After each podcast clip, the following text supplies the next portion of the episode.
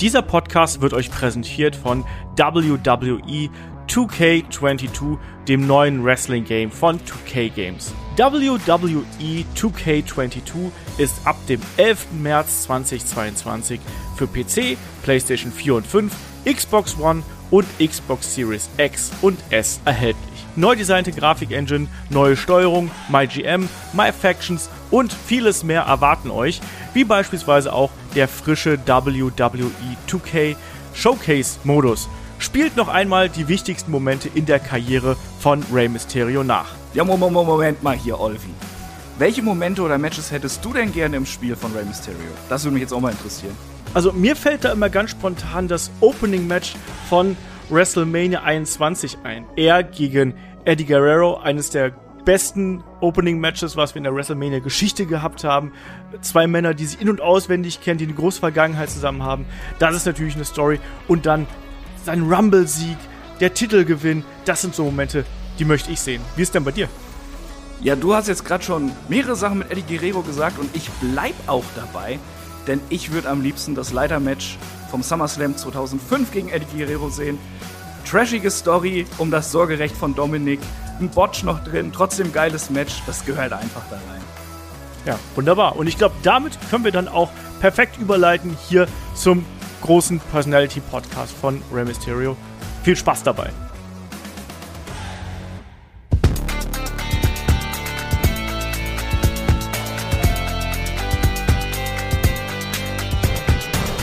Headlock, der Pro Wrestling Podcast.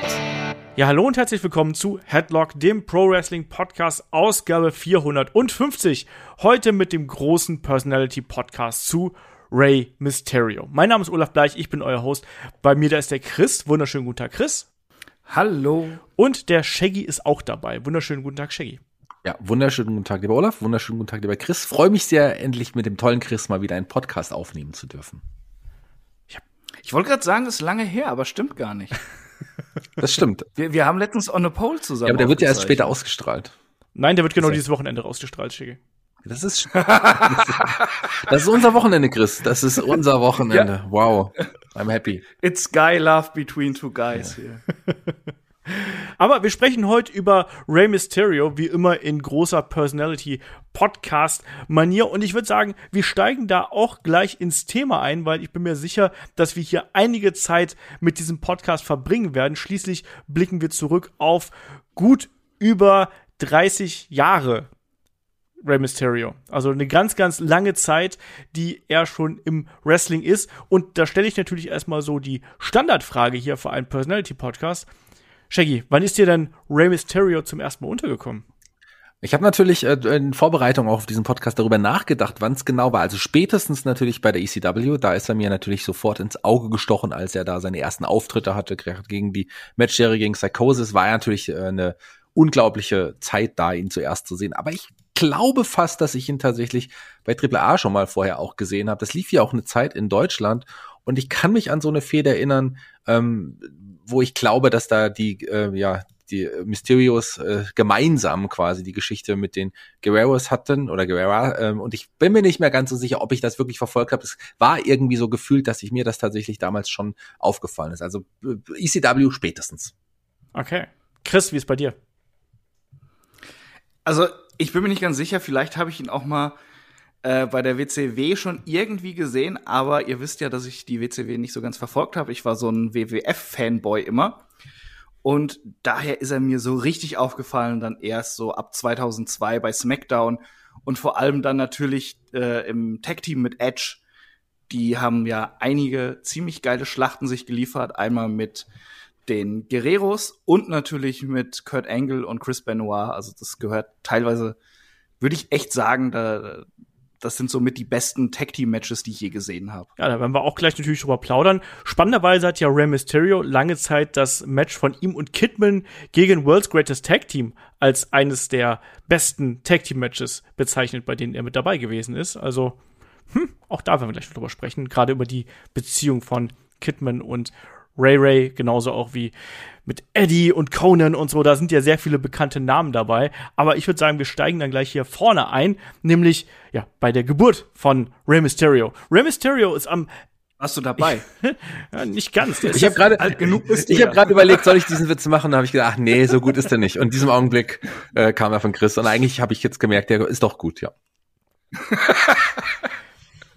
Rey Mysterio ist am 11. Dezember 1974 in Chulza Vista, äh, Kalifornien geboren, heißt mit bürgerlichem Namen Oscar Gutierrez und ist natürlich ein ja, Kind aus einer Wrestling-Familie und dort ist besonders sein äh, Onkel Rey Mysterio Senior alias Miguel Angel Lopez Diaz extrem prägend für ihn gewesen. Sprich, wo andere Kinder dann, weiß ich nicht, beim Football gewesen sind oder bei anderen Sportarten, da war durch seinen Onkel ganz viel Wrestling in seiner Welt und vor allem äh, auch für ihn dann sehr, sehr greifbar. Und der hat schon sehr früh angefangen mit Wrestling zu trainieren, nämlich genauer gesagt im jungen Alter von gerade mal acht Jahren. Er war damals auch an der Wrestling-Schule von Rey Mysterio Senior, war er der jüngste Teilnehmer, der jüngste Kandidat, der da mitgerestelt hat und auch wahrscheinlich einer der kleinsten dadurch.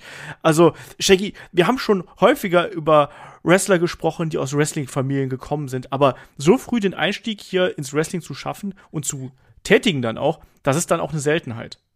Ja, das ist eine Seltenheit, äh, wenn man zumindest dann mal über in die anderen Länder geht. Aber in Mexiko ist es tatsächlich so, dass oft gerade ähm, ja der Nachwuchs, der ja dann auch schon mit aufwächst mit den mit den Verwandten, die im Wrestling-Business sind und ähm, dann da auch schon mal doch mal mit trainiert. Das hat da eine ganz andere Bedeutung, ist ganz anders nochmal in der Kultur verankert. Wir kennen die Lucha Libre Masken, die ja da auch ähm, omnipräsent sind, ja auch überall omnipräsent sind, sogar in, in, in der Politik. Auch da sieht man manchmal Leute mit Maske. Also das ist da in Mexiko einfach äh, auch ganz normal gefühlt. Und da ist es schon auch so, dass dann wirklich die, die Jüngsten der Jungen schon mit teilweise mittrainieren dürfen, zumindest mal Einblicke haben dürfen und dann, sobald sie irgendwie äh, sich soweit fühlen, dann auch mal mit in den Ring gestellt werden. Also so ungewöhnlich ist das in Mexiko nicht, aber für normale Verhältnisse für den amerikanischen Markt natürlich eigentlich äh, sicherlich nicht das Richtige. So, deswegen ist es ganz gut, dass man da auch normalerweise ein bisschen wartet. Ja, und der kleine Oscar äh, hat dann da trainiert und äh, sein äh, Onkel hat da eben auch in Tijuana, war das, ähm, eine Promotion betrieben. Ja, keine große Promotion, aber trotzdem eine Promotion betrieben und da hat dann Ray auch zu sehr jungen Jahren, nämlich genauer gesagt mit 14 Jahren bereits sein Debüt gefeiert. Und Chris, damals war er aber noch nicht unter dem Namen Ray Mysterio bekannt. Das kam erst später und da gibt es eine wunderbare Dokumentation auf dem WWE Network, die man sich anschauen kann, wo er auch noch mal en Detail gerade über die Entstehungsgeschichte des Namens und über die Anfänge spricht. Ich finde, das ist der interessanteste Teil dieser Doku, muss man dazu sagen. Absolut. Ähm, die zerfällt hinterher so ein bisschen. Äh, es ist auch weniger Doku als vielmehr so Kamingespräch mit äh, Matt Striker ist es, glaube ja. ich. Ne? Ähm, äh, ja, das ist eine ganz witzige Geschichte. Er hat sich halt so ein bisschen ausprobiert erstmal. Er hatte äh, verschiedene Ringnamen, unter anderem äh, La Lagar Lagartija Verde, The Green Lizard, ja, äh, die grüne Eidechse. Und äh, dann die meiste Zeit äh, hat er aber als Kolibri gearbeitet und äh, hat sich auch recht wohl gefühlt in dem Gimmick. Da meinte er auch, da hatte er sich selbst so ein bisschen gefunden. Aber auch dieses Gimmick hatte er nicht so lange, denn 91 dann schon, also da war Ray dann 16 Jahre alt bei einer Show. Ähm, da, wenn ich das richtig verstanden habe, da wusste er auch gar nichts ja. von. Da kam sein Onkel in den Ring und hat eine Promo gehalten und äh, hat gesagt, hey, ihr wisst das alle, Kolibri ist mein Sohn, also ist er eigentlich nicht, ne, ist der Neffe, aber hat das gesagt. Und äh, der Onkel sagte dann, und von jetzt an ist er bekannt als Rey Mysterio Junior. Und Ray kam raus und äh, ja, war sowieso schon sehr gerührt, eben durch diese Geste von seinem Onkel. Und bekam dann auch eine neue Maske, die sein Onkel extra für ihn hat anfertigen lassen, die so dem Stil seiner eigenen Maske nachempfunden war. Das ist auch was ganz Besonderes natürlich in Mexiko, gerade auch wenn du sowohl den Namen quasi annimmst, als auch wenn du eben eine Maske überreicht bekommst. Das ist da wirklich ein ritueller Akt, das ist eine große Ehre. Und ich fand das so schön in diesem Gespräch, was wir gerade angesprochen haben, dass du hast wirklich gemerkt, wie ihn das auch noch mal berührt, auch so viele Jahre später. Und du hast gerade gesagt, ähm, Rey Mysterio Senior ist nicht der Vater, ne, aber das ist ja schon eine Vaterfigur gewesen, dadurch, dass der kleine Ray so viele Jahre dann auch bei ihm gelebt hat, bei ihm trainiert hat. Da war schon eine sehr väterliche Beziehung zu ihm und da war, es war nicht dieses typische, ja, das ist der Onkel, der schickt dir ab und zu mal eine Karte Verhältnis, sondern da war schon ein bisschen mehr dahinter. Und auch die Maske ja. ist hier, glaube ich, was ganz Wichtiges, Chris, die da auch angesprochen worden ist, weil im Prinzip ist ja das Design, was Rey Mysterio heute noch trägt, das ist ja schon das, was quasi über weite Teile sein Onkel damals quasi zusammengebaut hat und designt hat. Genau, das sind diese zwei Vögel, ich glaube Falken sind es an der Seite, die diesen Schweif darunter ziehen. ist schwer zu beschreiben jetzt, aber ich glaube, jeder, der die Ray-Maske schon mal gesehen hat, weiß, was gemeint ist. Ähm, die war aber dann noch ein bisschen geschlossen. Ja. Ähm, und er hat die dann über die Zeit auch immer so ein bisschen angepasst. Auch äh, hat er auch von seinem Onkel gehabt, der auch immer wieder an Maskendesign gearbeitet hat. Und er hat das dann ersetzt. Sein Onkel hatte zum Beispiel auf der Stirn dann die Krone, eben für Ray König. Und äh, Ray Mysterio hat dann, weil er auch ein sehr gläubiger Mensch ist, das Kreuz dahin gemacht. Und im Hinterkopf hat er dieses ähm, Aztekensymbol sich dann auch da drauf machen lassen und hat das dann so über die Jahre immer ein bisschen ja weiter äh, verfremdet von der ursprünglichen Maske, aber das Design ist auch heute immer noch erkennbar. Ich fand das auch so interessant, weil er hat äh, auch seinen Onkel damals gefragt, also Rey Mysterio Senior, und hat gefragt, ähm, warum wechselst du denn eigentlich so oft dein Outfit? Weil der wohl ständig da gesessen hat und sich neue Farbkombinationen, neue Muster für das Outfit überlegt hat, auch für die Maske überlegt hat. Und da war nichts mit, ja, da geht's um Merch, wir wollen Geld mit den Masken verdienen, sondern da ging es in erster Linie darum, wir verkaufen hier ein Gimmick. Ich bin ein Ray, ne, wie du es gerade schon gesagt hast, ich bin ein König. Ein König, der muss auch überraschen mit seiner Präsenz, mit seinem Aussehen. Und der muss immer wieder etwas Neues bieten. Und das hat ja Rey Mysterio Jr., um ihn jetzt so zu nennen, auch über viele Jahre gemacht. Das sind ja auch immer wieder andere Farbanpassungen, andere Muster oder dann eben auch Special Appearances. Ich war Shaggy, also wenn wir uns da zum Beispiel an die tausende Superhelden äh, Verarbeitungen erinnern, die Ray in seine Kostüme hier gesteckt hat. Auch das gehört zum Auftritt von Ray Mysterio dazu. Ja, das gehört natürlich zu ihm, gerade auch der, diese zu zeigen, auch was was ihm auch sowas bedeutet, diese Verwandlung, diese Superhelden. Ich erinnere mich an dieses Flash-Kostüm, was übrigens mein absolutes äh, Highlight-Kostüm ist, wenn ich dann sagen darf. Aber und so hat es Chris ja auch gesagt, das Design der Maske war auch da immer wieder in diesen anderen Kostümen, obwohl er eben anderen porträtiert hat, immer noch deutlich erkennbar. Und das macht ihn gerade auch aus und das macht ihn auch so besonders, wie ich finde. Wo wir gerade schon bei der Maske sind, wollen wir vielleicht auch noch über die 619 direkt sprechen? Die hat ja auch eine bestimmte Bedeutung ja, dann mach. für ihn. Ja, dann machte sofort hier auf mich wieder abgewälzt. ähm, da, äh, nee, Olaf, weißt du was, das machst du jetzt. So. Hier. Ja, Ray hat ja eine sehr, sehr enge Verbundenheit zu seiner Heimat, zu San Diego. 619 ist ja die, äh, ist das die Postleitzahl? Und jetzt die Vorwahl, ne? Ist die Vorwahl von San Diego, wenn ich mich nicht komplett täusche. Die Vorwahl. Die Vorwahl, ja. ja. So. War noch was? Habe ich was genau. vergessen? Und, ja, äh, äh, sein Bezug zu, zu Rap. Ach ja, stimmt. Äh, das, da geht er auch so ein bisschen drauf ein, ähm, dass äh, äh, ein befreundeter Rapper das immer benutzt hat und äh, zu der Zeit, wo er sich auch überlegt hat, wie er dann seinen Finisher in der WWE nennt und so, ähm, da war irgendein Song von Ludacris, wo dann auch so viele Vorwahlen irgendwie in einem Song verwurstet wurden und er war enttäuscht, dass eben San Diego nicht vorkam.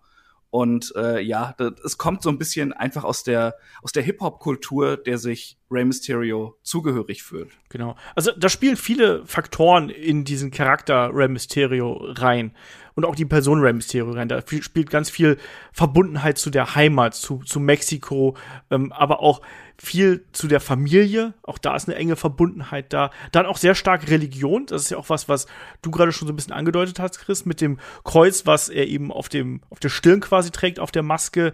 Ähm, auch, er trägt ja auch einen Rosenkranz quasi, den er tätowiert hat und hat den immer dabei. Also ist auch ein sehr religiöser Mensch. Weil, weil er seinen echten Rosenkranz immer vergessen hat, ne? Das ist auch eine schöne Geschichte. Sowieso muss man mal sagen, wo, wo wir gerade so ein bisschen auf seine, äh, auf seine Persönlichkeit eingehen.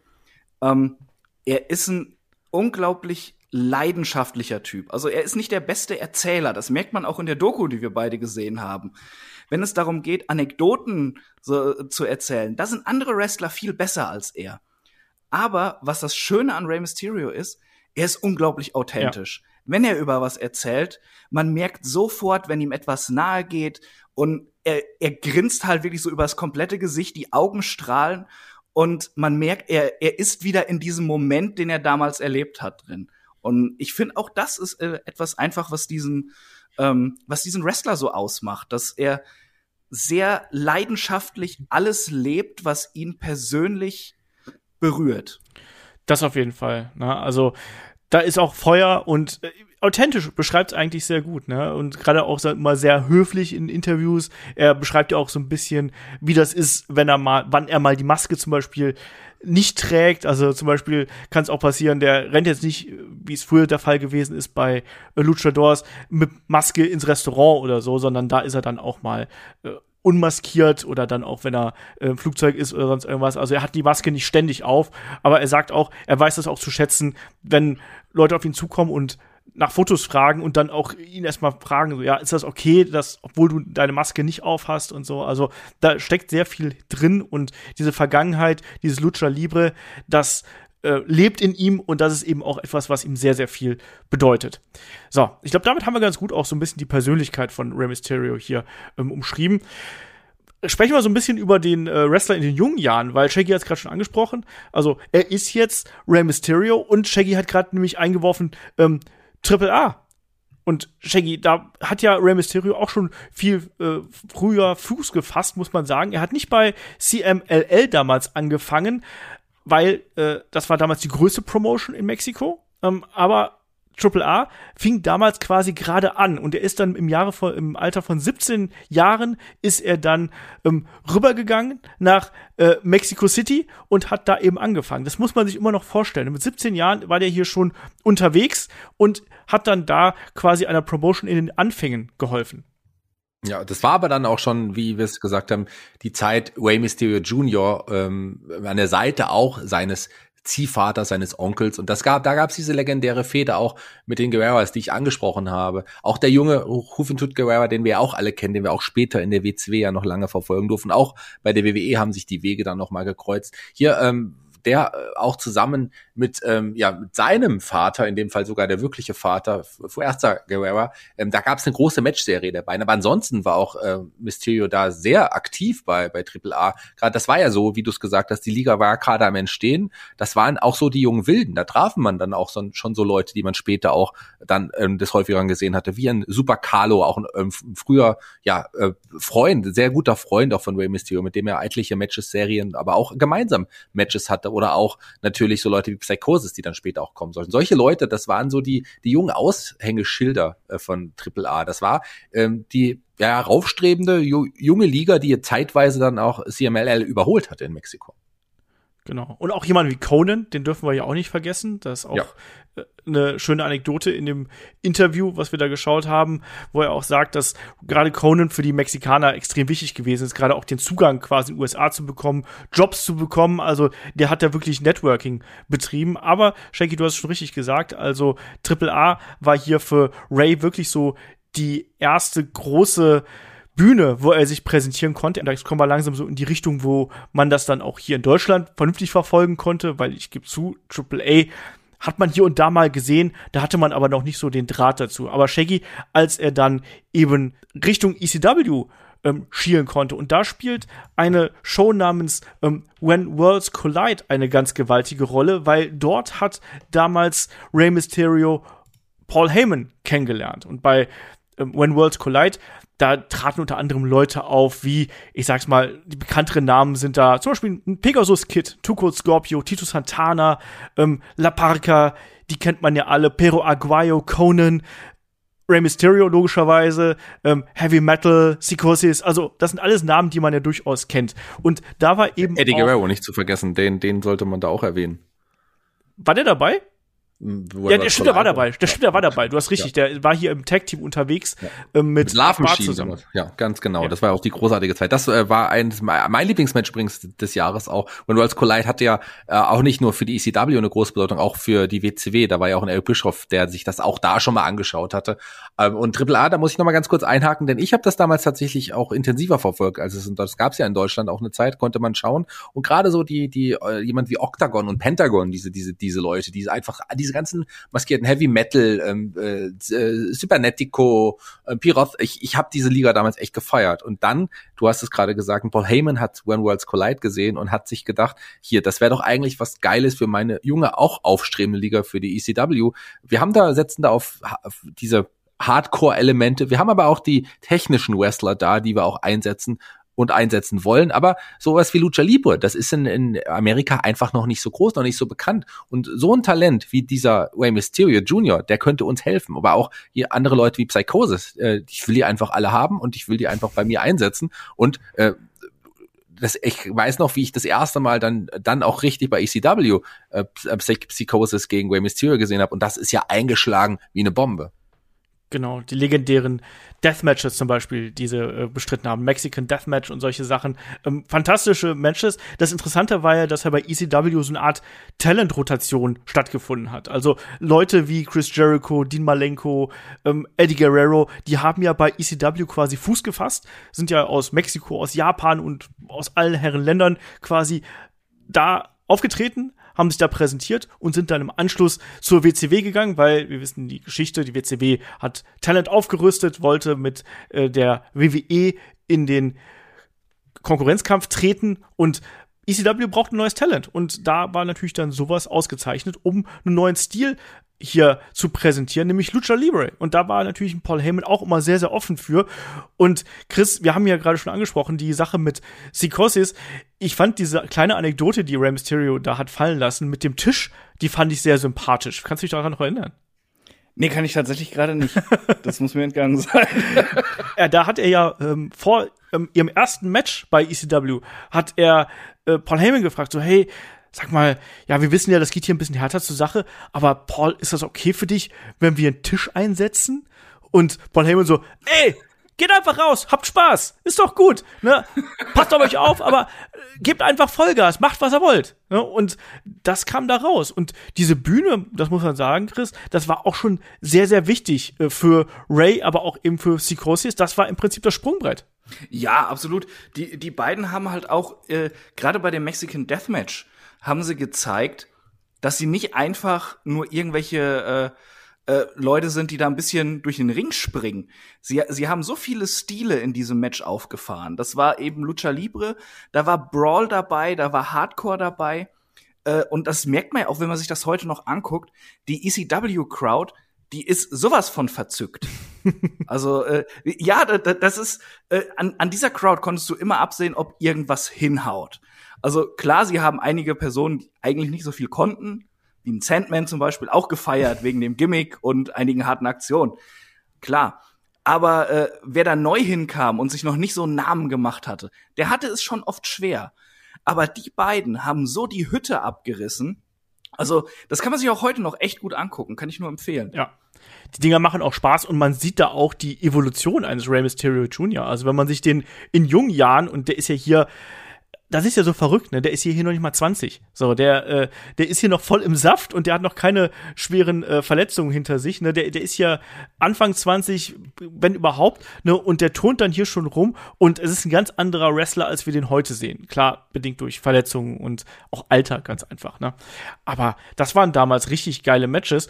Ja, und Shaggy, da ließ es dann auch nicht allzu lange auf sich warten, dass er dann Richtung WCW gegangen ist. Und das war dann ja auch wirklich für uns hier in Deutschland die Möglichkeit, ihn wirklich komplett zu verfolgen. Und ich muss sagen, ich kann mich noch gut dran erinnern, als ich das erste Mal Rey Mysterio gesehen habe. Ich habe gesagt, so, ah, das ist ja mal so ein halbes Hemd, aber wenn man ihn da mal in Action gesehen hat und die Aktion gesehen hat, da hat man sich dann sofort ja in seinen Bann schlagen lassen, oder? Ja, da ist ein halbes Hemd. Also hör mal, du Captain Hühnerbrust hier. es gibt auch die Geschichte, dass wie war das, dass dass er mit mit äh, ich glaube, es war es mit Art Bar äh, unterwegs gewesen in der Kneipe und dass sie einen getrunken haben. Und Chris Jericho hat gedacht, Art Bar hängt mit Kindern rum und hat gesagt, hey, das ist aber äh, nicht. Das war bei Art Bar im Apartment. Ja, oder so, ja.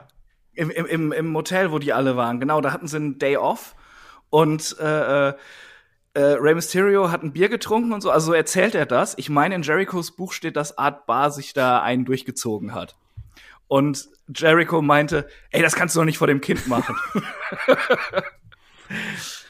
Aber lass mich, lass mich zu, zu Olafs Frage erst nochmal zurückkommen. Also äh, da, man muss dann dazu sagen, dass Way natürlich auch parallel immer noch bei AAA auch noch gewrestelt hat, äh, während er bei ECW war und äh, immer mehr auch äh, ja äh, Mexikaner kamen dann zu ECW eine Zeit. Äh, dann auch Juventud äh, ist ja dann auch sein, einer seiner letzten Gegner bei der ECW gewesen. Aber Eric Bischoff, äh, der hat ja damals auch den ja den Markt auch so ein bisschen leer gegrast. Wir kennen das auch von anderen Ligen ähm, später, aber da war es ein Eric Bischoff, dem ja auch Way oder auch die Mexikaner ja schon im Vorfeld aufgefallen sind. Auch der wollte für seine Shows eine, eine Veränderung, eine Bereicherung für die Midcard. Äh, da kommen wir auch bestimmt gleich nochmal drauf zu sprechen oder vielleicht sogar für die Undercard. Auf jeden Fall so ein ja, was Neues, was Überraschendes, was die Zuschauer so noch nicht kannten, denn so sollte ja auch Nitro dargestellt werden. Und ja, dann hat er sich relativ schnell dann auch die Dienste von Way, aber auch die Dienste von ähm, Psychosis gesichert und noch einem anderen Mexikanern und die durften dann ja auch direkt gegeneinander, also Way und Psychosis, äh, hier, hier sich erstmal präsentieren und da hat das ist ja beim Publikum sofort einfach angenommen worden, so schnell, dass man ihn ja auch relativ schnell ins Title Picture damals der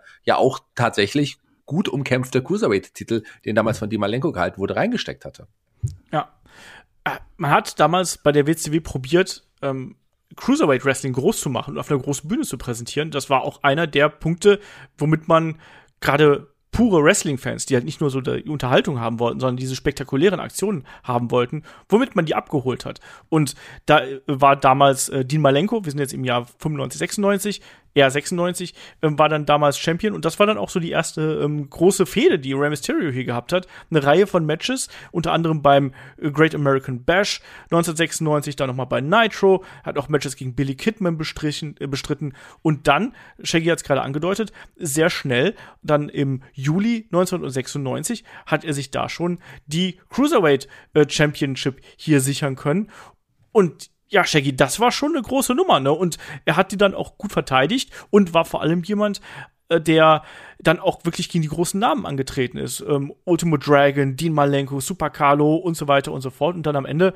war es dann doch Dean Malenko, der ihm dann bei Halloween Havoc den Titel wieder abnehmen konnte. Aber ich weiß noch, die Matches, also da war man total begeistert von, weil das war was ganz, ganz anderes als die Heavyweights und die älteren Herren, die man im Main Event gesehen hat. Ja. Finde ich übrigens schön, du hast so mein Lucha-Herz wieder auch berührt, als du Super Carlo bei den großen Namen mitgenannt hast, die du gerade gesagt hast, Super Carlo ist dritten. Aber klar, ähm, aber Rey Mysterio war ja eigentlich der große Lucha-Star, den man hier mitgeholt hat. Von allen, die da waren, das waren coole Leute, die, die mochte man auch sehr. Ah, aber Rey Mysterio. Ja, also. Eddie Conan, Guerrero? Ja, aber die äh, Conan und Eddie würde ich jetzt nicht ganz an. Also Conan war zu dem Zeitpunkt ja auch gar nicht bei der äh, WCW ähm, noch nicht.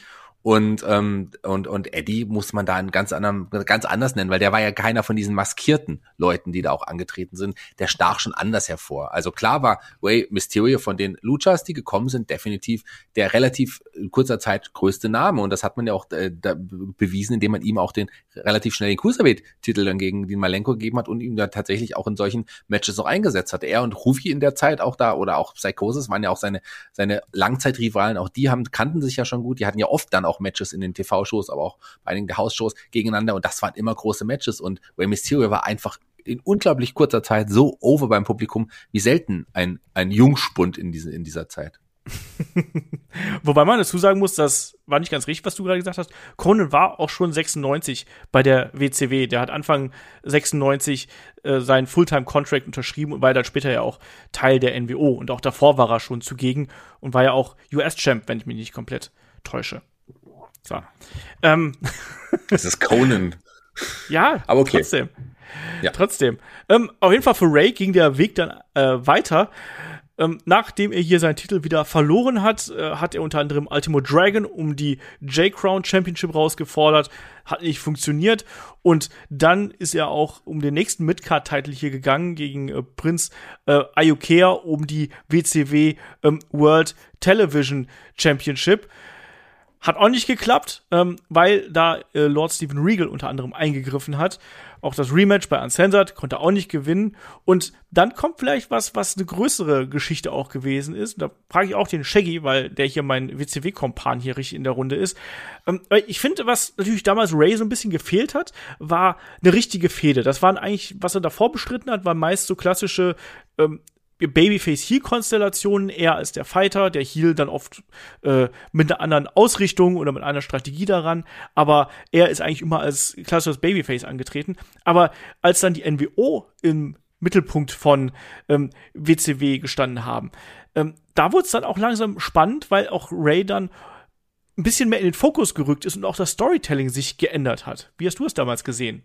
Da greife ich ein bisschen vor. Wir erinnern uns natürlich an diesen Bump von Kevin Nash mit, mit Ray gegen den Container. War es ein Container? Was war das? Ja, Wohnwagen? genau ja. Wohnwagen. Ähm, das ist natürlich das, wo, da, wo man dann auch gesehen, okay, die NWO ist jetzt auch bei wirklich bei gesamten Roster bei der WCW angekommen. Aber natürlich ähm, die Geschichte auch mit mit mit Conan, den du gerade schon angesprochen hast, den ich äh, ja leider fälschlicherweise noch nicht äh, zur WCW gerechnet habe. Der war ja dann auch schon bei der NWO und auch da gab es ja auch eine kleine Fehde gegeneinander. Aber seine erste große Fehde war schon die gegen Dean Malenko. Danach gab es ja trotzdem noch mal eine kleine Fehde mit Prinz Yaokea. Das äh, genau. haben wir ja so ein bisschen außen vor gelassen, denn die äh, Fehde war auch nicht der Rede wert. Aber die brachte tatsächlich einem Rey Mysterio nochmal auch großes Ansehen ich kann mich noch daran erinnern, dass gerade in dieser Geschichte mit Conan, da ging es dann auch sehr um, ums Knie. Da gab, ja. da wurde auch hier Rey Mysterio sehr als Kämpfer dargestellt. Und da gab es eben auch ein äh, Mexican Deathmatch der beiden bei Road Wild, ähm, was er dann aber auch verloren hat. Und im Anschluss, da ging es dann weiter mit einer Fehde gegen Eddie Guerrero. Und da hatten wir ja auch schon dieses legendäre Match der beiden beim Halloween Havoc 1997. Also das war eine erbitterte Fehde, da ging es hin und her. Shaggy, dieses Match vom Halloween Havoc 1997 Titel gegen Maske, das war eine große Nummer und gilt noch bis heute bei vielen als eines der besten Matches, die wir bei der WCW gesehen haben. Ja, definitiv. Also das ist eines der großen, wenn nicht vielleicht sogar das beste Match der beiden gegeneinander. Wir wissen, die beiden hatten langjährige Fäden auch in anderen Ligen oder auch Matches gegeneinander. Aber das ist ein Match, was wirklich herausgestochen hat. Hier, hier ging es auch um was und hier hatte es wirklich, beide haben da ihr Bestes gezeigt. Das ist ein verdammt gutes Match. Das sollte man auf jeden Fall, falls wir es noch nicht schon hatten, auch mal beim Match of the Week intensiv besprechen. Hatten wir schon. Hatten wir natürlich schon. natürlich, was denkst du denn? Nein, das hatten wir natürlich schon im Match of the Week und da konnte sich dann eben Rey Mysterio auch die Cruiserweight Championship zurückholen und hat dann eben auch in der Folge ja weiterhin mit äh, Eddie Guerrero gefädet und war auch gar nicht so lange Champion. Also man hat dann hier auch gemerkt, dass ja Rey Mysterio als Champion gut funktioniert, aber dass er eigentlich als, als Jäger noch besser funktioniert. Und gerade mal ein paar Wochen später hat er dann den Titel auch schon wieder an Eddie Guerrero verloren. Auch das noch. Und ja, Shaggy, wie ging es da weiter? Die beiden hatten noch ein Rematch, auch das ging ja verloren in, äh, im Sinne von Rey Mysterio.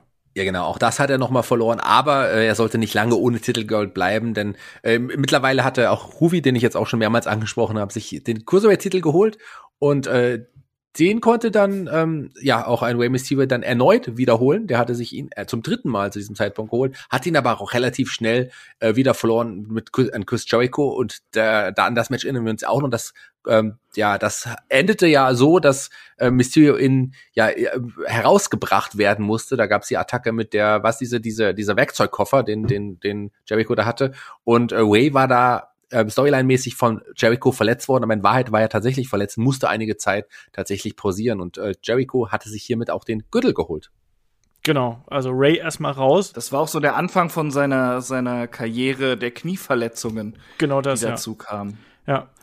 Äh, er sa sagt, er hat äh, auch immer sehr viele Probleme gehabt mit, mit dem Kreuzband, ist es dann, glaube ich, auf Deutsch, ja. ne? Und äh, ja, das, das hat sich ja so durch seine ganze Karriere eigentlich gezogen. Und auch hinterher dann dafür gesorgt, dass er auch seinen Stil immer ein bisschen weiter zurückfahren musste. Ich glaube, er hat von äh, zum Zeitpunkt des Interviews von vier Knieverletzungen und vier Kreuzbandrissen gesprochen, immer dasselbe Knie. Und er hat da so scherzhaft gesagt, naja, ich habe jetzt zum Glück noch das andere Bein, was mich aufrecht hält, weil in dem linken Bein, ja, da sind die Bänder eigentlich komplett hinüber und da ist nur noch Knochen auf Knochen. Also, unschön und ich hoffe, dass das auch entsprechend Ouch. durch Muskeln und alles äh, Therapie irgendwie da ähm, noch hochgehalten werden kann, weil ähm, ich will auch nicht, dass Rey Mysterio irgendwann in 20 Jahren dann ähm, auf Krücken irgendwie zu einer Hall of Fame kommt oder sonst irgendwas. Also das muss dann nicht wirklich sein. Aber die Serie der Knieverletzung ähm, ist bei seinem Stil auch nicht wirklich überraschend, wenn man ehrlich ist. Ne? Die großen Sprünge, die er immer wieder genommen hat, die ihn da bekannt gemacht haben, vom Top Rope nach draußen, auch gerade, ich kann mich noch an Matches äh, dann auch erinnern, wo er dann bei Road Wild zum Beispiel nach draußen gesprungen ist, dann auch wirklich quasi über diese Treppe, die dann um den Ring gewesen ist, auch noch drüber geflogen ist. Also sehr spektakuläre Aktionen, aber eben auch Aktionen, die wirklich alles andere als gut für den Körper sind. Und er ist dann hier erstmal eine ganze Zeit lang aus dem aktiven äh, Geschehen ausgeschieden. Aber er hat dann auch schon sein äh, Comeback gefeiert, lieber Shaggy, beim Bash at the Beach äh, sechs Monate später und da dann auch Chris Jericho um den Titel erleichtert. Also man hat hier so eine Art Redemption-Storyline gemacht. Chris, ähm, Rey Mysterio kehrt zurück und fordert seinen alten Nemesis Chris Jericho heraus. Hat funktioniert, oder? Ja, hat funktioniert, zumindest diese Redemption-Story für den Zeitpunkt, aber ähm, das hat ja auch, das hat man ja auch ein paar Mal mit ihm auch diese, diese Geschichten erzählt. Und das war auch logisch, dass er es dann quasi auch sein muss, der dann Jericho eigentlich wieder entthronen muss. So ist zumindest eine gut erzählte Geschichte. Der hat ihn verletzt, in Verletzungspause geschickt und hat den Titel wieder zurückgeholt. Aber so lange sollte er den Gürtel allerdings auch nicht behalten. Nee, weil da gab es ja dann eine Vakantierung, weil Chris Jericho ja nicht, äh, ja, aus freien Stücken verloren hat oder fair verloren hat, sondern da hat ja Dean Malenko eingegriffen. Deswegen musste der Belt wieder zurück zu ähm, Jericho. Und Shaggy, wir sind jetzt auch in der Zeit, wo langsam die äh, Latino World Order hier aufkam. Und ich weiß, die Latino World Order, die hatten einen heimlichen Softspot bei dir im Herzen. Natürlich, ist ja auch die beste World Order von allen tatsächlich. Vielleicht neben der Blue World Order gewesen. ich habe das sehr, sehr gefallen, weil ich ein großer Fan einiger der Wrestler war, die da involviert waren. Klar muss man sagen, dass ein, ein, ein El Dandy und auch ein Silver King vielleicht jetzt nicht für viele Leute nicht unbedingt die coolsten Wrestler waren, aber ich mochte die sehr. Ich fand die auch sehr äh, unterhaltsam, beide auch. Äh, und, und die waren ja natürlich wichtige Teile der äh, Latino World Order. Und es waren im Grunde alle ja, Luchas irgendwie äh, involviert in die Latino World Order, außer eben ein Rey Mysterio. Und den wollte Eddie, der ja die äh, Latino World Order um gegründet hat, um den Latinos äh, in Anführungsstrichen zu helfen. Am Ende war es natürlich für seinen eigenen Vorteil. Aber er wollte natürlich auch einen Rey Mysterio in diesem Stable haben. Und da, das war die nächste große Geschichte, die Ray hatte. Da ging es ja auch dann hin und her zwischen den beiden. Oder zwischen äh, Ray und der Gruppierung. Genau, ja, Eddie ja damals so ein bisschen so ein bisschen schmierig unterwegs, also da auch schon so die ersten Anleihen von Latino Heat, wo er sich auch wirklich dann schon so an Mikrofon wirklich probieren konnte und auch als Heel viel viel besser funktioniert hat, finde ich als als als Babyface ähm, und du hast gesagt, er hat versucht Rey Mysterio hier auf die Seite der ähm, Latino World Order zu ziehen, was gleichzeitig bedeuten würde, dass das Rain böser geworden wäre und dass er auch seinen Kumpel Billy Kidman, der auch Tag Team Partner damals von ihm gewesen ist, dass er den auch hätte verraten müssen und ja hintergehen hätte müssen. Und es gab da ja diverse Spielereien, wo dann auch noch ein Juventud Guerrero mit in den Mix reingeworfen worden ist. Und es war eben spannend, auf wessen Seite steht Rey Mysterio. Ist er bei seinem Kumpel, ist er bei Billy Kidman, die beiden, die schon als Tag-Team so gut zusammen funktioniert haben, oder geht er quasi mit der Vergangenheit, die aber eben nicht ganz so sympathisch aktuell drauf ist mit Eddie Guerrero natürlich. Juventud ist auf die Seite der LWO gewechselt und hat da eben die entsprechenden Spots bekommen. Und da gab es ja dann zum Beispiel auch einen äh, Triple Threat Match bei ähm, äh, World War III damals, wo Rey Mysterio auch Kidman dabei unterstützt hat, quasi, dass er dann auch wirklich den Titel sich holt. Und die beiden sind dann auch im späteren Verlauf bei Starcade aufeinander getroffen und das war dann auch äh, noch ein weiteres Triangle-Match, was wir dann da gesehen haben. Also diese Paarung, die haben wir hier immer wieder gesehen ich mochte die Geschichte auch. Also mir hat das auch ganz gut gefallen, vor allem, weil man es so auch geschafft hat, diese Mit- und Underkader wirklich da alle unter einen Hut zu bekommen und da auch durchaus unterhaltsame Geschichten erzählen konnte. Vor allem mit äh, Eddie und Huvi und äh, Ray und Kidman. Also das hat man ganz gut gemacht. Ja, Shaggy, die alte Vergangenheit eines Rey Mysterio mit einem Conan, ähm, noch die Freundschaft, die ließ ihn dann hier trotzdem nicht los, weil das ist ja dann die nächste Geschichte, die dann hier aufkommt. Die beiden sollten eigentlich gemeinsam äh, hier teamen gegen die NWO. Das war so ein bisschen die Transition aus der von der ähm, LWO Storyline rüber zur NWO Storyline. Da sollte es ein äh, Tag Team Match geben, wo sich Conan auf die Seite von Ray gestellt hat und gesagt hat, hey komm, ich habe hier gegen die großen Männer, gegen Kevin Nash und Scott Hall, ich habe deinen Rücken, ich bin bei dir. Und das war damals Hair versus Mask. Also wenn hier Kevin Nash dann verloren hätte, dann hätte der sich kahl scheren müssen. Aber es kam natürlich anders. Natürlich ähm, wurde hier Rey Mysterio hintergangen und musste dann seine Maske abziehen. Wie hast du es damals gesehen? Ja, ich äh, war da kein großer Fan von und wir wissen ja auch alle so im Nachhinein, dass ein Rey Mysterio Junior zu dem Zeitpunkt ja noch auch kein großer Fan äh, von dieser Geschichte war. Im Gegenteil, äh, der hat das wirklich auch gehasst, dass er hier seine Maske hatte abgeben müssen. Das ist natürlich auf den Mist von Eric Bischoff ge äh, gewachsen. Heißt, sagt man das so? Mist, auf den Mist?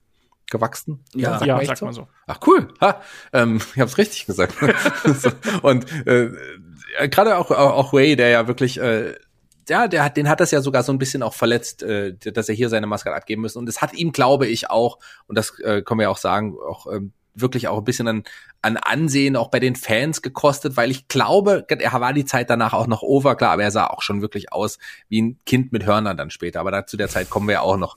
Ist doch so, oder? Also das ist ja, das ist ja nicht falsch, weil er hat ja wirklich dieses Babyface-Gesicht ähm, und und die Maske hat doch vor allem auch seine Identität als Wrestler ausgemacht. Eben. Das, äh, wenn du äh, die Maske einem mexikanischen Wrestler einfach wegnimmst, ohne dass er da wirklich sein Okay dazu gibt und das einfach jetzt nur macht in diesem Fall, weil er Angst hat, dass er sonst gefeuert wird. Das, äh, das ist eine, ja, das ist eine große Respektlosigkeit im Lucha ja. Libre, kann man glaube ich sagen.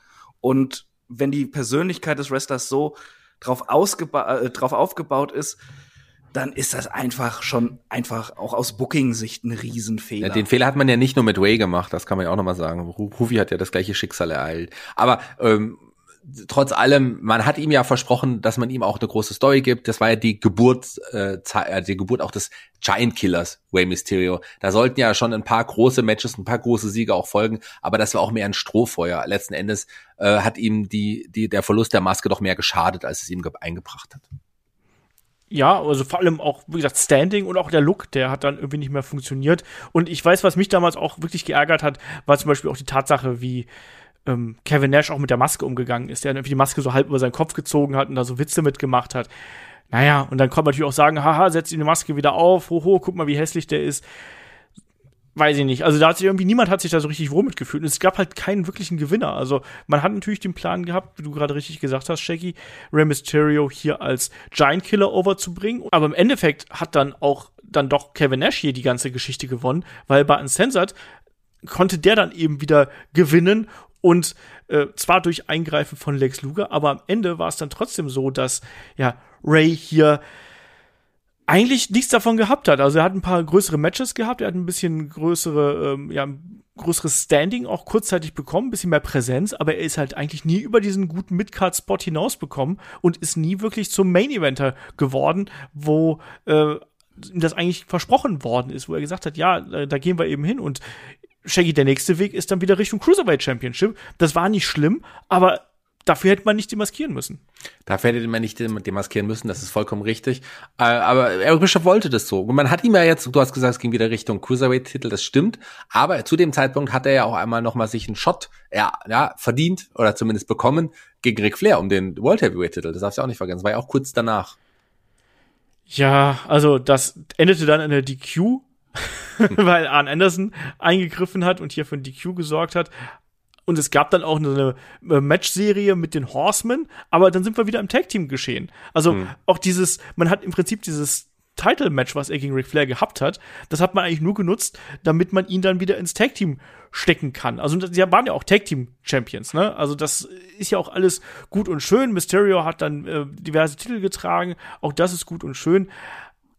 Aber so richtig begeisternd war das irgendwie damals auch nicht, weil ich glaube, dass sich viele davon versprochen haben, dass Ray, der damals absolut over gewesen ist, dass man mit dem auch einfach mal ja, mutigen anderen Weg geht, aber es ist eben dann doch nur die WCW gewesen.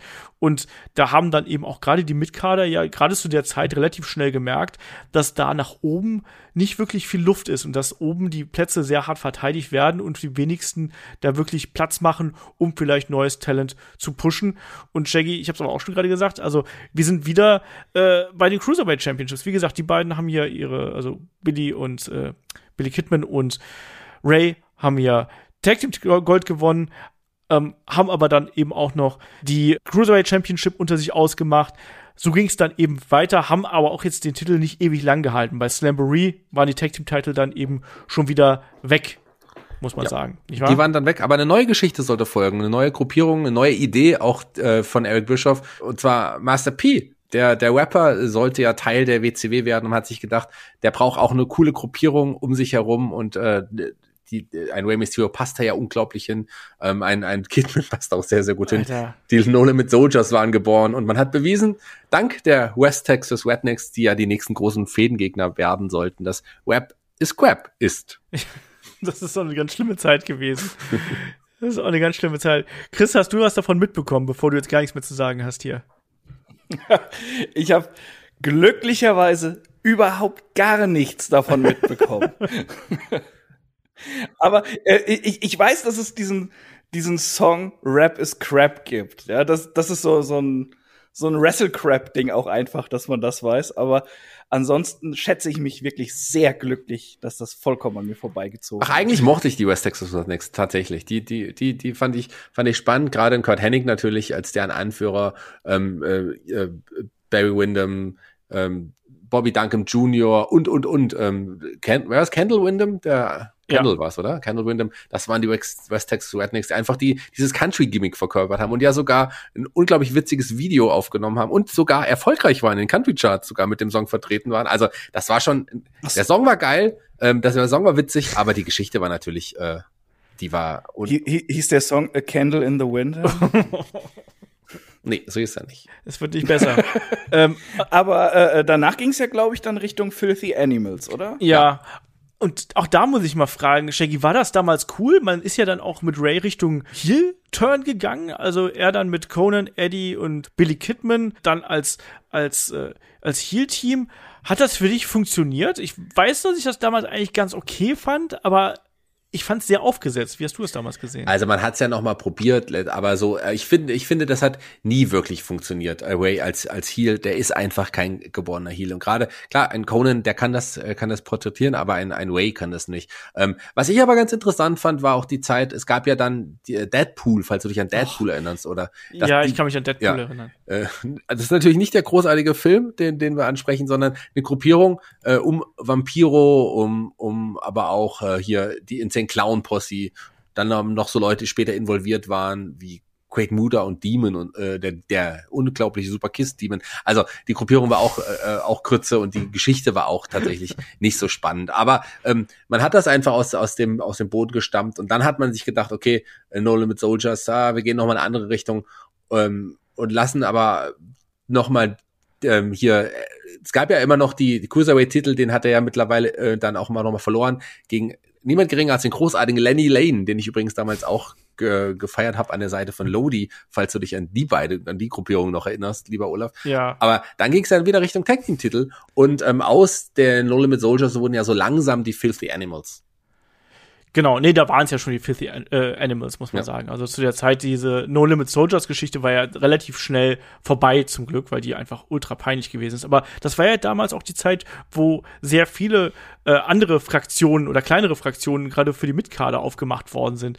Ähm, nicht nur die No Limit Soldiers und die Filthy Animals. Wir hatten ja damals auch die äh, Misfits in Action zum Beispiel. Wir hatten die First Family, also wo man einfach alles reingeschmissen hat. Natürlich dann im späteren Verlauf auch die Natural Born Thriller Trailers und da war zumindest Bewegung drin.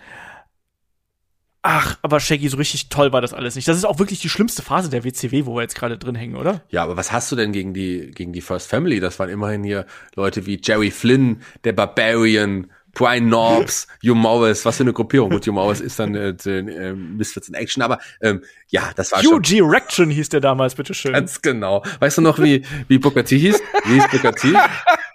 G.I. Bro? G.I. Pro, ganz genau. Das war eine coole Zeit.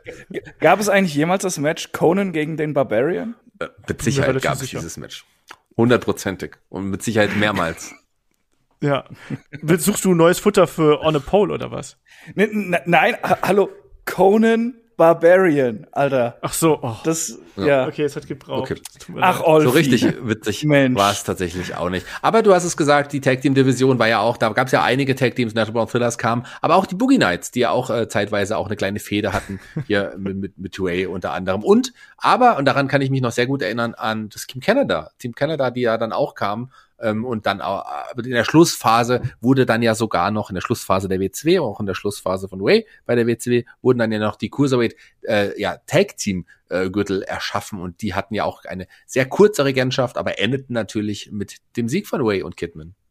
Du hast gerade die Boogie Nights noch eingeschmissen hier. Äh, Disco Inferno, auch damals Teil der Filthy Animals, aber damals in Anlehnung an Cisco hieß er Disco mit einem Q dazwischen. Ja, cool, oder? Geht so. Geht ähm, ich sag mal, das war, da muss man dabei gewesen sein, glaube ich.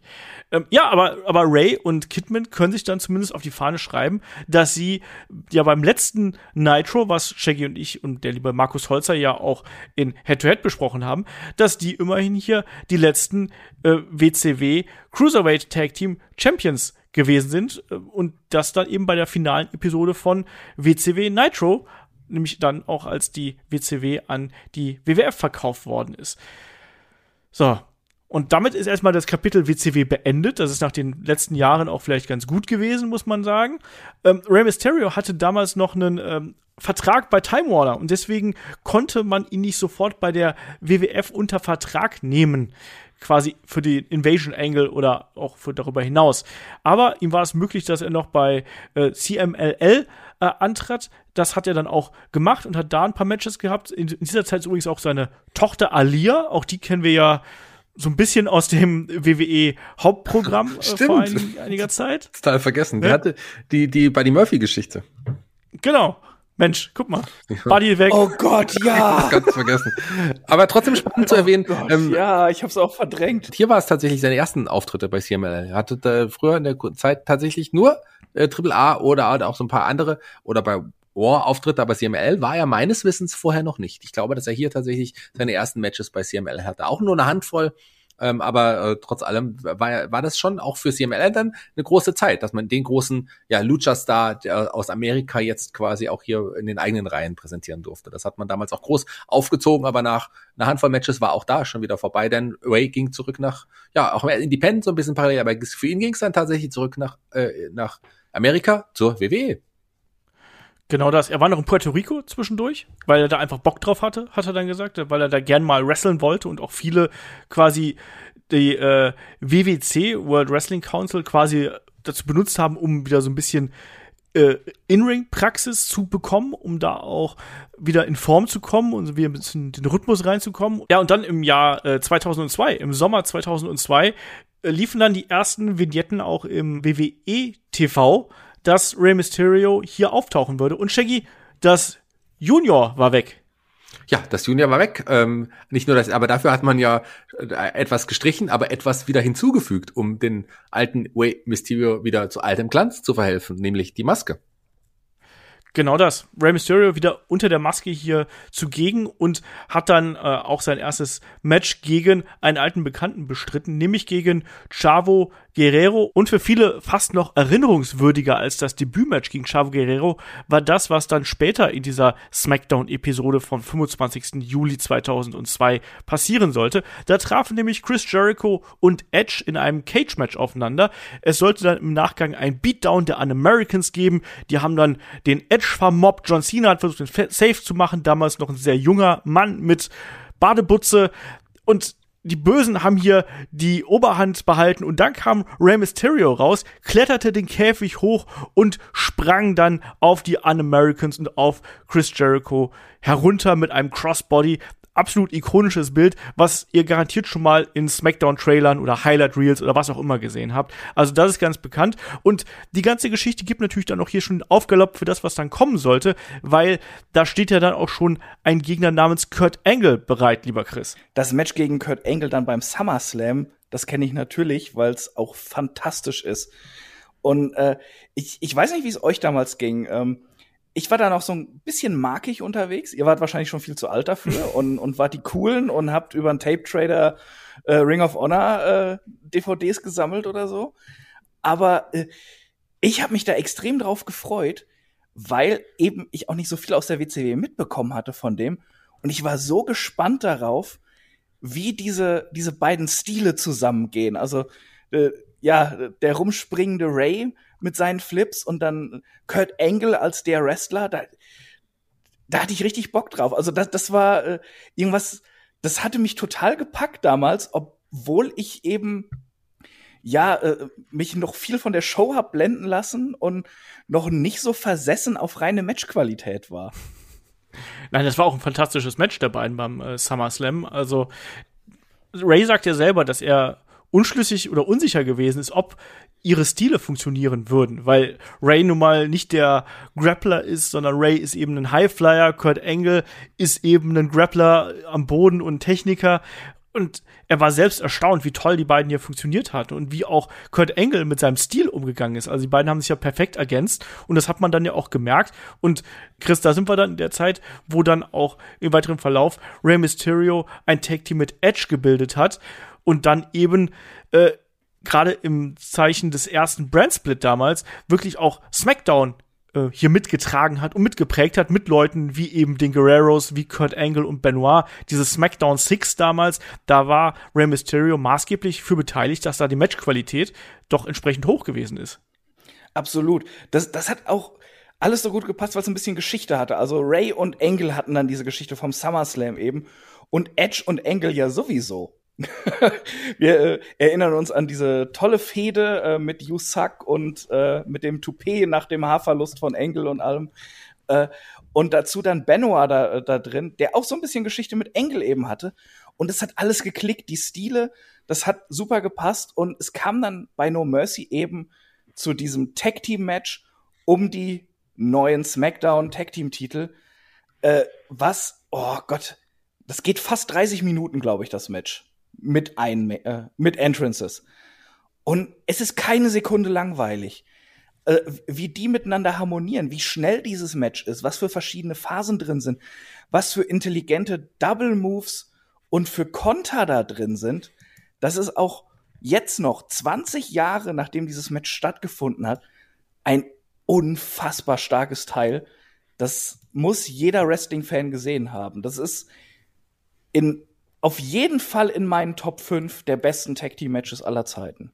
Das ist ein richtig geiles Ding. Also das funktioniert Absolut. super und das ist ein, einfach ein bärenstarkes Match, was wir hier haben. Ne? Und diese Fehde dieser drei Teams, die wird ja äh, über längere Zeit dann gezogen. Also da gibt's dann Number One Contender Matches zwischen Mysterio und Edge gegen die Guerreros.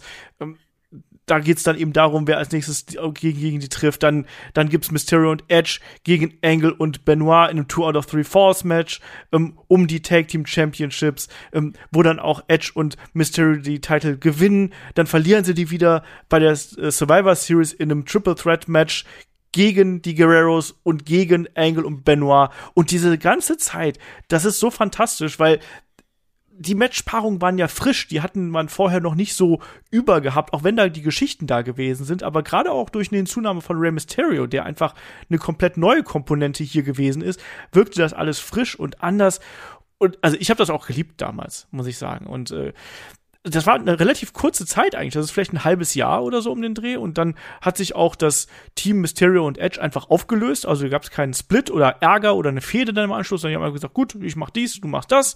Ähm, und dann äh, war das äh, hier gelaufen. Und ja, ein Rey Mysterio hat sich dann erstmal hier auch wieder in Richtung Solo-Pfade begeben.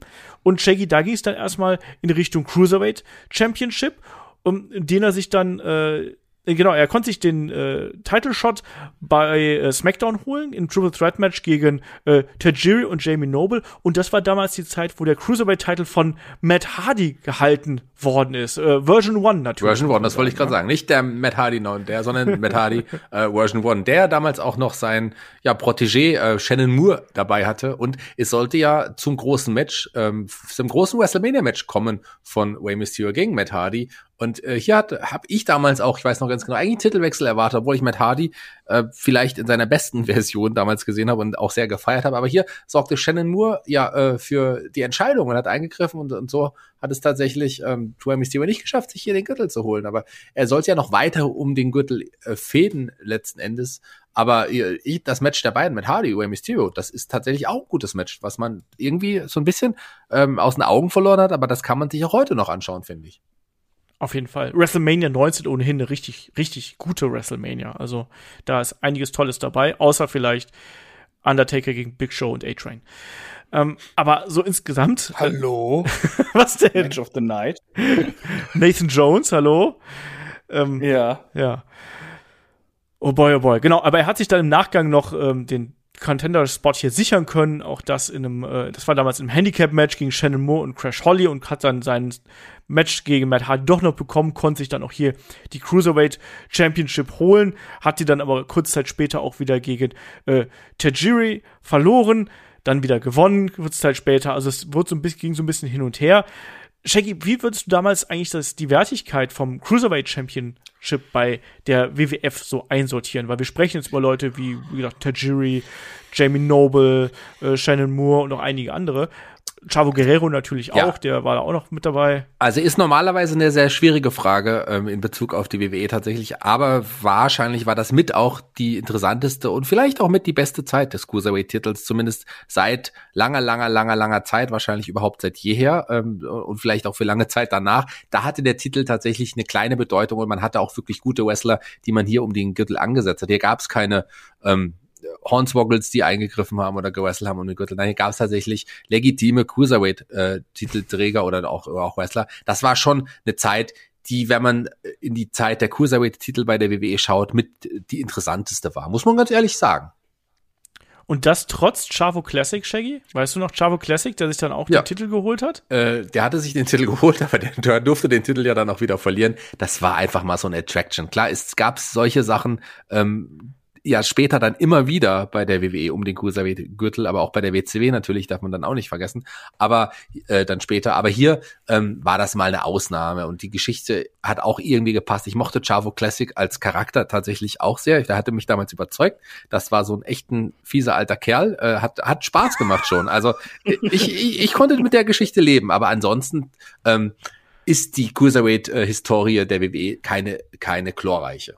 Die Zeit hier war ja, und wir, sind wir mal ehrlich hier, äh, lieber Chavo Classic als Cruiserweight Champion als Hornswoggle oder Enzo. Das ist auch vollkommen richtig. Wir hatten auch dazwischen noch Spike Dudley als Champion übrigens. Den vergisst man auch immer so ein bisschen. Ja, als Heel. Das, war, nur, eine, das war eine coole Heel-Zeit. Also das hat funktioniert, fand ich auch. Ich mochte Spike eh immer. Ich fand ihn in der ECW auch klasse. Vor allem, wenn er sich von Mike Awesome einfach mal 20 Minuten hat verprügeln lassen. Aber man hat gemerkt, dass Ray hier zu der Zeit, der war dann eher so eine Attraktion und der hat auch seine Reaktion gezogen, aber er war nicht wirklich im Spotlight, sondern das war eben dann so ein Mid-Card mit Undercard-Act. Und so ging es ja eigentlich auch weiter. Nachdem man dann eben aus dem Cruiserweight-Title-Geschehen raus war, hat er sich ja dann mit äh, Rob Van Dam zusammengetan. Und da gab es ja auch diese Fehde gegen Kenzo Suzuki und René Dupré. Damals auch keine gute Zeit bei SmackDown, wenn man ehrlich ist. Also nicht gerade die geilste Fehde, auch wenn sie sich die Titel geholt haben damals nicht so toll. Und haben den Titel wieder an die Bashams verloren. Dann hat sich Rob Van Dam verletzt. Auch ein legendäres Tag-Team. Ich fand die Bashams so lange witzig, als Shaniqua noch dabei ist. Wisst ihr das noch? Ja, da hatte das aber auch eher so diesen SM-Stil, diesen SM-Look. Also, ja, natürlich. Ja, ja, da hat das, äh, ja, da, da, das war okay, aber so richtig. Also ich würde jetzt nicht Nein. die Bashams als wirklich fantastisches, tolles Tag-Team bezeichnen. Die Zeit beim Kabinett äh, oder Kabinett, Kabinett, Kabinett. Kabinett oh la la. Oh la la. Oh la la. Le Cabinet. so. An JBL-Seite, das war auch noch mal in Ordnung. Aber ansonsten, ähm, JBL, so, ich weiß auch nicht. Le JBL. Oh, Le, Le JBL. Merde. Ja, wunderschön.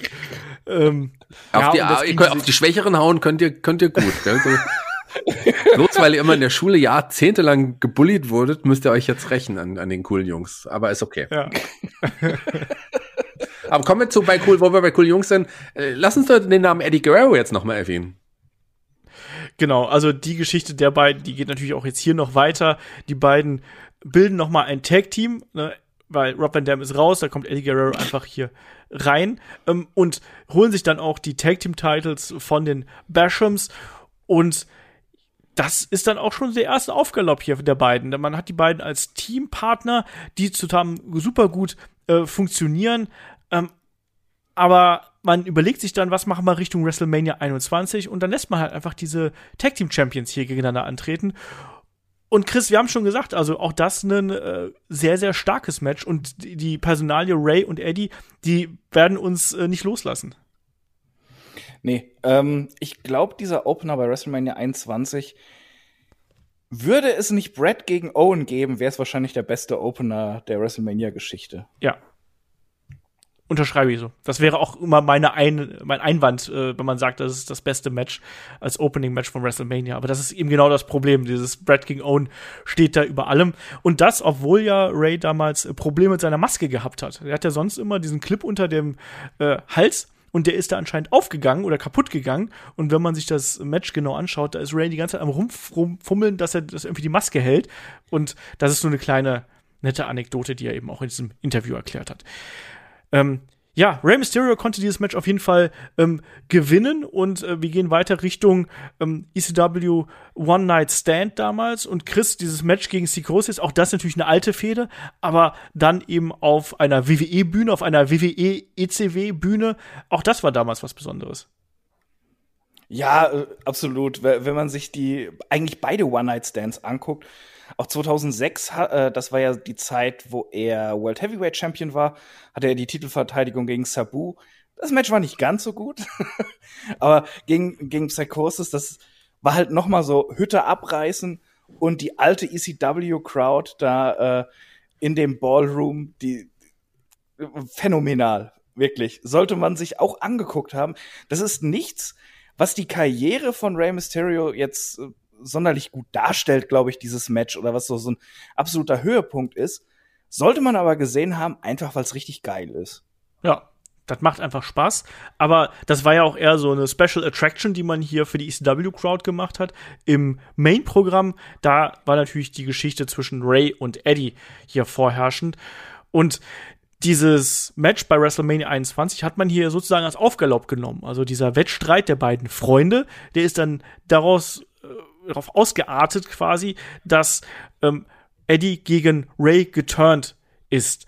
Und ja, Chris, also daraus resultiert dann ja auch eine Fehde, die persönlicher nie hätte werden können, um ehrlich zu sein, oder? äh, ja, wir nähern uns dem Olli Geißen Programm hier. Ne? äh, also, also man muss dazu sagen, ähm, Eddie fand das nicht so toll, dass er verloren hatte bei WrestleMania. Da hat es ein bisschen gekriselt. Irgendwann hat er Ray stehen lassen in einem Tag Team Match gegen Eminem. Hinterher dann in einem Disqualification Match gegen Chavo, was äh, Ray hatte, hat dann Eddie gegen Ray eingegriffen und hat ihn in die Treppe geschleudert. Ja, und äh, dann ging so langsam die Fehde los äh, mit, ja, Who's Your Puppy, ne? es ging um das Sorgerecht von Rey Mysterios Sohn Dominic wo dann Eddie Guerrero auf einmal meinte, er könne die Vaterschaft beanspruchen. Und das ist doch eine Geschichte eigentlich für Meister Shaggy. True Crime Podcast Shaggy erzählt uns jetzt, was da so Kriminelles im Guerrero und Mysterio Clan vor sich Ich muss euch was anderes Lustiges leider erzählen. Und zwar äh, gab es ja natürlich dieses, äh, das, das sagenwurmende äh, ja, Leather Match beim, beim SummerSlam, ähm, wo es natürlich um, um die um die äh, wie heißt es das Sorgerecht, Sorgerecht von von Dominic Mysterio ging. Ähm, ich habe tatsächlich das so verdrängt gehabt, dass ich irgendwann mal felsenfest davon überzeugt war und das einem Kollegen erklärt habe. Sogar äh, der hat der hat gesagt, nein, das stimmt nicht. Ich habe felsenfest behauptet, Dominic hätte über dem Ring gehangen. Ähm, und den hätte man, ich war wirklich überzeugt davon. Und ich hatte es total verdrängt, dass es halt wirklich nur die, die Papiere waren. Aber ich da war eine Zeit wirklich gedacht, Dominik hängt über dem Ring und der ihn abhängt, der darf ihn behalten. So hatte ich das in Erinnerung. Zum Glück. Oh äh, es hätte nicht, ich hätte es nicht schlimmer gemacht, oder? Nee, es, es, es war ja auch komplett absurd. Ähm, ja, Eddie hat Mysterio unter Druck gesetzt. Äh, er sollte ihm ja, äh, er sollte ihm gehorchen, sonst würde er ein Geheimnis ausplaudern aus, äh, ja, ja, ein sehr persönliches Geheimnis aus seiner Vergangenheit.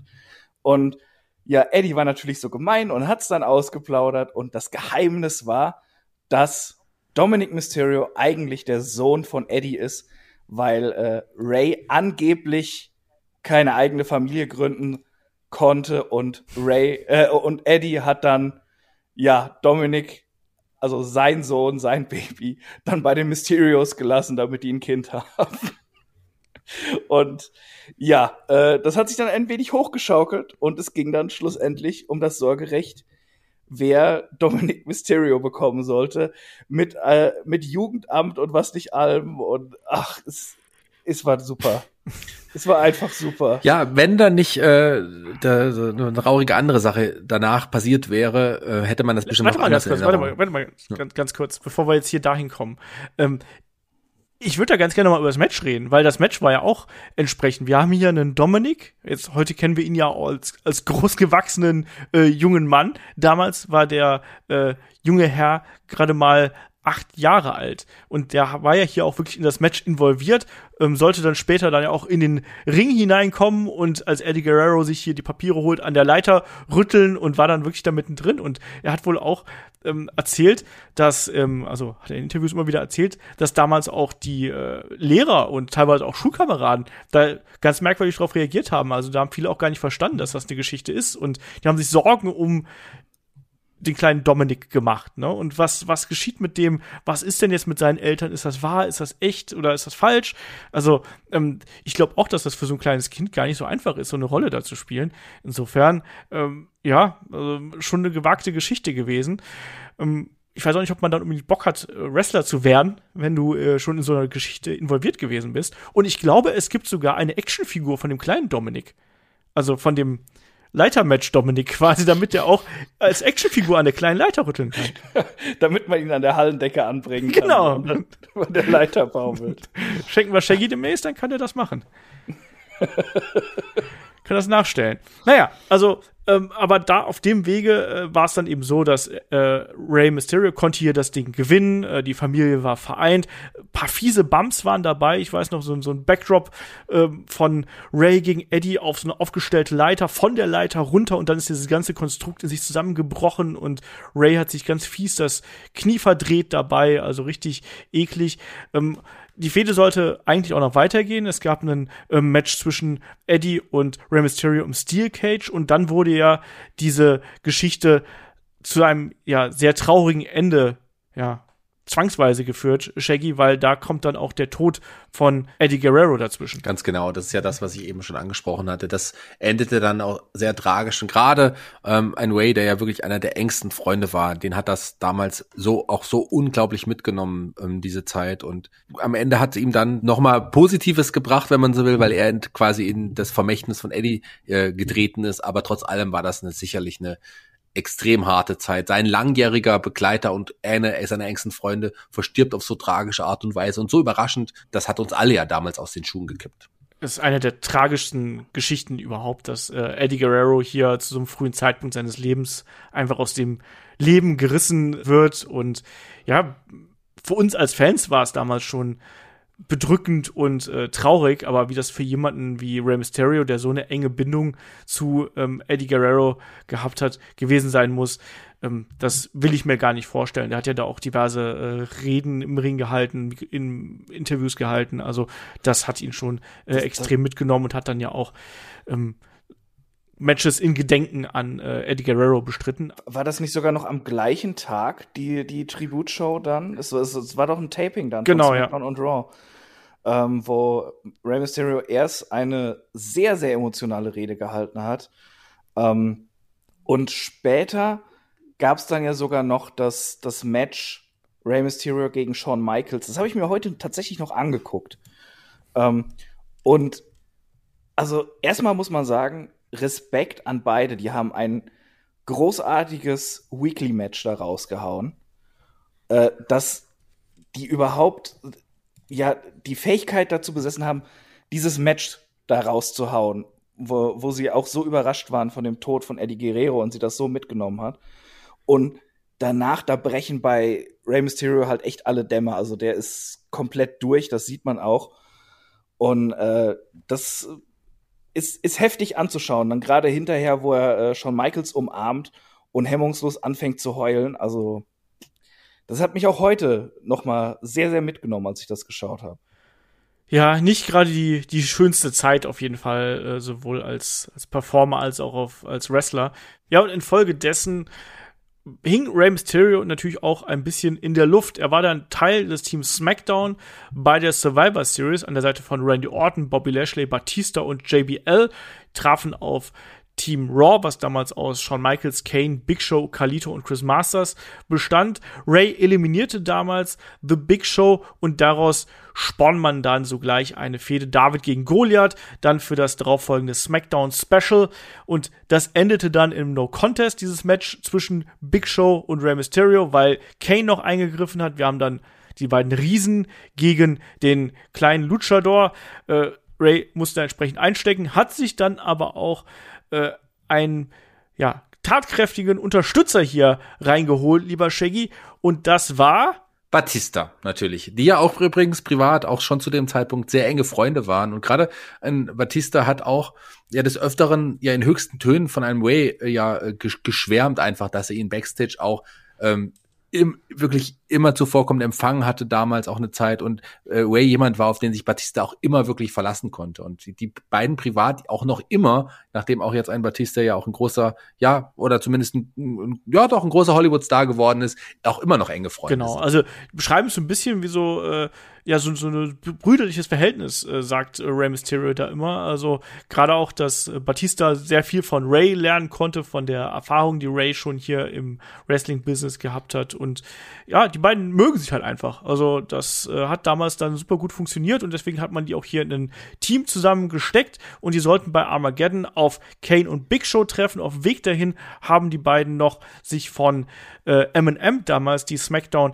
Tag Team Championship holen können, also die WWE Tag Team Championships holen können. Und das war dann so die erste Widmung in Richtung äh, Eddie Guerrero. Und das hat man damals dann schon sehr groß äh, aufgegriffen. Und wir hatten dann quasi ein Champions vs. Champions Match, weil auf der einen Seite hatten wir die Raw Champions mit äh, Big Show und Kane, wir hatten die SmackDown Champions mit Mysterio und Batista.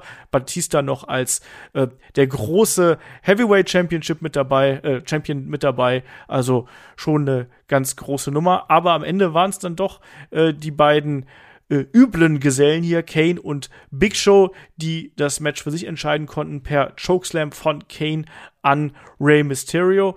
Und dann im Nachgang gab es dann eine äh, ja eine Rematch-Klausel, die hier eingeläutet worden ist, nämlich von Eminem, so dass die sich nämlich von Batista und Mysterio auch noch die ähm, Tag Team Championship wiederholen könnten. Im der Woche darauf gab es das, äh, glaube ich, sehr bekannte Cage-Match der äh, diese, dieser beiden Teams, Mysterio und Batista gegen Eminem. Ähm, aber auch das haben sie verloren, weil da Mark Henry eingegriffen hat. Und da gab es ja dann auch die Fehde, späteren Verlauf zwischen Batista und Mark Henry. Und äh, ja, hier wurde diese Storyline. Aber erstmal nicht so recht gestartet ist, denn da hat sich Batista verletzt. Stimmt, du hast recht bei diesem ja. Cage-Match. Batista ist genau, genau. Batista ist dann ausgefallen tatsächlich. Äh, die sollte ja, die Fete sollte starten, aber Stimmt, Batista so verletzte sich schwerer, dass es länger ähm, ausgefallen ist. Und danach gab es noch äh, diese, diese, ja, diese Battle Royale um den ja vakanten äh, Heavyweight-Title ähm, und und äh, hier war es dann aber auch Way, der eigentlich für seinen Freund antreten sollte, aber am Ende dann auch von dem ja nächsten großen Fädengegner Mark Henry, also von Batistas Fädengegner oder äh, geplanten Fädengegner eliminiert genau, wurde. Genau, so war das. Und für Ray ging es ja dann weiter Richtung Royal Rumble Match und Royal Rumble natürlich auch. Und äh, ja, Chris, das ist da glaube ich auch eine der großen Geschichten in der äh, Karriere von Rey Mysterio. Absolut. Und sie hat halt leider so einen bitteren Beigeschmack. Ähm, der Tod von Eddie Guerrero steht über allem und ähm, dass das in dieser Geschichte aufgenommen wurde, äh, ist klar. Aber äh, da haben wir, glaube ich, auch schon mal drüber gesprochen, wie das dann verkauft wurde. Äh, beim Rumble-Match, dass quasi Eddie Ray einen Streich spielt, dass er die, Nummer die Nummer zwei zieht fürs Rumble-Match und sowas. Und dann hinterher, was da kam mit Randy Orton von wegen, äh, Eddie ist nicht im Himmel, er ist in der Hölle und sowas. Das war teilweise schon arg geschmacklos. Aber nichtsdestotrotz war das natürlich ein Riesenmoment in der Karriere von Rey Mysterio. Nummer zwei im Royal Rumble Match 2006, Nummer eins Triple H. Und Ray hat über 62 Minuten ausgehalten und zu diesem Zeitpunkt dann auch einen neuen Rekord gesetzt und hat als letztes Randy Orton eben eliminiert und war damit halt angesehen als ja Number One Contender für die World Heavyweight Championship bei WrestleMania 22. Allerdings kamen dann eben diese Mind Games von Orton. Der wollte unbedingt ein Match um diese Number One Contenderschaft haben und hat dann Ray unter Druck gesetzt, eben mit diesem Eddie ist in der Hölle und was nicht alles. Furchtbar. Das, ja, sorry, das ist, das ist wirklich schlimm. Äh, ähm, das finde ich auch immer noch ganz eklig, wenn ich mir das angucke. Äh, leider. Äh, weil Ray war es halt zu, zu wünschen einfach, dass er so einen großen Spot mal bekommt auch. Äh, auf jeden Fall führte das zu einem Match bei No Way Out. Orton gegen Ray Mysterio. Ray hat das verloren und Orton war deshalb dann eben der Number One Contender für WrestleMania 22. Allerdings kam dann der beste General Manager aller Zeiten, bekannt für sehr viele Tag Team Matches und One-on-Ones gegen den Undertaker, Teddy Long, und sagte: Nee, nee, nee, Freunde, mag ich nicht. Mysterio ist auch ein Matchplayer. Und so kam es dann zu dem Triple Threat bei WrestleMania 22. Genau, so war das. Und das konnte dann ja Ray schlussendlich für sich gewinnen. Äh, also, äh, Shaggy, Chris war jetzt ein bisschen kritisch hier mit der, mit der Fehde. Wie hast du die Fehde gesehen und dann auch hier eben den Abschluss der Geschichte, dass Ray sich dann eben hier den Titel von Kurt Angle sichern kann? Ja, ich habe es auch ein bisschen kritisch gesehen, weil einige der Aussagen, glaube ich, äh, auch ein bisschen over the top waren. Aber ich glaube, in, in Eddie hätte das wahrscheinlich auch gut geheißen, so wie man ihn auch kennt. Und man hat, er hat, man hat ja auch genutzt, um wirklich hier seinen, einen seiner besten Freunde Way auch wirklich auch zu pushen und der, dem Match und der Geschichte noch ein bisschen mehr Würze zu geben. Ich selber fand es kritisch, aber ich kann auch verstehen, dass man das so gemacht hat. Ähm, und ich kann auch verstehen, dass man Mysterio den Gürtel dann bei WrestleMania gegeben hatte, weil das war schon auch ein großer Moment. Also klar, äh, es hat diesen faden Beigeschmack, ähm, aber insgesamt hat sich das Way auch irgendwie auch verdient gehabt, diesen große, diese große Bühne, diesen großen Moment zu bekommen. Er ist einer der ähm, schillerndsten Figuren im Wrestling, ist halt auch wirklich so. Und dass er sich hier das erste Mal sich den großen Titel holen konnte, war irgendwie verdient. Schwierig für so einen kleinen Mann, aber wir wissen, es ist Wrestling und ich habe mich, ich habe es gefreut, ich habe mich gefreut. Ich habe nicht gedacht, dass er wirklich den Gürtel bekommt. Und als dieser Moment passiert ist, ähm, bin ich aufgesprungen. Ich habe hab's gefeiert. Ist auch ein toller Moment, ist auch ein tolles Match, muss man dazu sagen. Auf jeden Fall ein Match, was man sich anschauen sollte, gerade auch wenn man diese ganze Geschichte hier nochmal nachvollziehen möchte. Rey Mysterio dann wirklich auch mit dieser Underdog-Storyline, die wir hier gehabt haben, in Verbindung mit der Einbindung des Todes von Eddie Guerrero. Sicherlich ein bisschen schwierig hier und da, aber ich glaube schon, dass äh, das auch für Rey Mysterio auch extrem viel bedeutet hat zur damaligen Zeit und insofern äh, lasse ich das einfach mal hier so durchgehen und die Fehde zwischen Orton und Rey Mysterio ging ja noch ein bisschen weiter. Es gab kurze Zeit später noch äh, ähm, eine äh, Titelverteidigung, die erste Titelverteidigung gegen Orton, dann später noch ein Rematch gegen Kurt Angle, auch das konnte er gewinnen. Ja, und Shaggy, es ging dann weiter mit einer Fehde gegen JBL, der sich ja bei WrestleMania den US-Titel von Chris Benoit geholt hat. Ja, dem war der US-Titel nicht genug, der wollte mehr und hat auch äh, damals äh, ja auch äh, gesagt, er möchte quasi das größere Gold haben. Er möchte zu seinem US-Title auch das große Gold haben. Und das hat ja auch irgendwie in die Geschichte gepasst. Aber die Fehde mit, Wade, die ja auch nicht so lang ging, die war jetzt auch, also die die hat mir ehrlich gesagt überhaupt nicht gefallen. Ich weiß nicht, wie du dazu standest, Olaf. Ich habe äh, mit der Fehde überhaupt nichts anfangen können. Ich konnte mit dem Charakter JBL damals auch noch nicht am Anfang noch nicht so viel anfangen. Das dauerte bei mir ein bisschen. Ja, also ich habe da auch so meine Probleme mit gehabt. Also die beiden haben sich ja hier so ein bisschen gegenseitig ausgetrickst. Also Ray hat ja dann gegen Leute wie Mark Henry und Great Khali in Non-Title-Matches ähm, verloren und gegen Kane dann auch in, zum No-Contest gewrestelt. Ist natürlich nicht gerade so der allergeilste Einstieg für einen neuen Champion. Erstmal ja, klare Niederlagen einzufahren und eigentlich hier nicht besonders dominant dazustehen. Klar, das ist nicht Rays Charakter, aber das hätte man noch anders präsentieren können. Und er hat ja dann auch dafür gesorgt, dass JBL den US-Title an Bobby Lashley verloren hat. Ja, den gab's damals schon. Der war da ganz frisch und neu und jung dabei. Und ja, da äh, ähm, hat ja dann äh, Rey Mysterio eingegriffen, sodass äh, JBL hier den Titel verloren hat. Ich, ich, ich habe nur eine kurze Frage an Shaggy äh, wo, wo JBL, Mark Henry, Great Khali und Kane ausgesucht hatte, dass äh, Ray gegen die wresteln muss. Waren die in seinem Kabinett? Le Great Khali. Lö. Lö. naja. Manometer. JBL hat bei äh, Judgment Day das äh, Titelmatch verloren gegen Rey Mysterio, hat dann seinen US-Titel verloren. JBL hat gesagt, hier, ich will noch eine letzte Chance, Ray, ich verlasse sonst SmackDown. Ray hat gewonnen, JBL musste äh, SmackDown verlassen und ist dann Richtung ähm, Kommentatorenpult gegangen. Wir haben letztens ja schon einen Podcast über JBL in den Helden aus der zweiten Reihe gemacht. Da haben wir genau das auch angesprochen, dass JBL quasi aus der aktiven Rolle so ein bisschen stärker in diese Kommentatorenrolle reingewachsen ist. Dann bei One Night Stand gab es das Match zwischen Rey Mysterio und Sabu. Chris, du hast das gerade eben so ein bisschen abgetan mit, das war nicht ganz so gut. Ich kann mich noch an diesen krassen Spot erinnern. Ich weiß nur, dass das so ein, ja, äh, äh, so, so, so ein doofes Match, also ein doofes Ende gewesen ist mit diesem Triple Jump äh, DDT, glaube ich, und dann war es quasi ein Unentschieden, wenn ich mich nicht komplett getäuscht habe. Sabu konnte, glaube ich, nicht weitermachen, als er durch den Tisch gekracht ist. Ne? Sie konnten beide nicht weitermachen, oder? Äh, konnten sie beide nicht weitermachen? Ich glaube, das war es so. Es war ein doofes, ja. Es war ein doofes Ende zu keinem guten Match. Da, da hat Sabu halt wieder rumgebotcht. ich bin kein großer Sabu-Fan. Er, er hatte halt was, ne? Und er hat in vielen Matches auch funktioniert. Aber naja. Naja, in den Wochen zuvor traf Rey Mysterio noch äh, in einem Champion vs. Champion Match auf Gregory Helms damals und verlor außerdem gegen Rob Van Dam in einem WWE vs. ECW Match. Also dafür, dass er hier Champion gewesen ist, schon sehr viele Niederlagen, die er hier äh, eingesteckt hat, auch wenn er dann im weiteren Verlauf gegen Mark Henry seinen Titel verteidigen konnte ähm, durch DQ, weil Chavo hier eingegriffen hat und ähm, Mark äh, äh, Henry hier den Stuhl gereicht hat. Rey Mysterio hat den Eddie Guerrero gemacht und war dann der Klügere quasi. Und so hat man dann die Story mit Chavo ein bisschen äh, auf Tritt gebracht. Der nächste große Fädengegner war dann King Booker. Shaggy, wie sagt man King Booker? genau so. King Booker.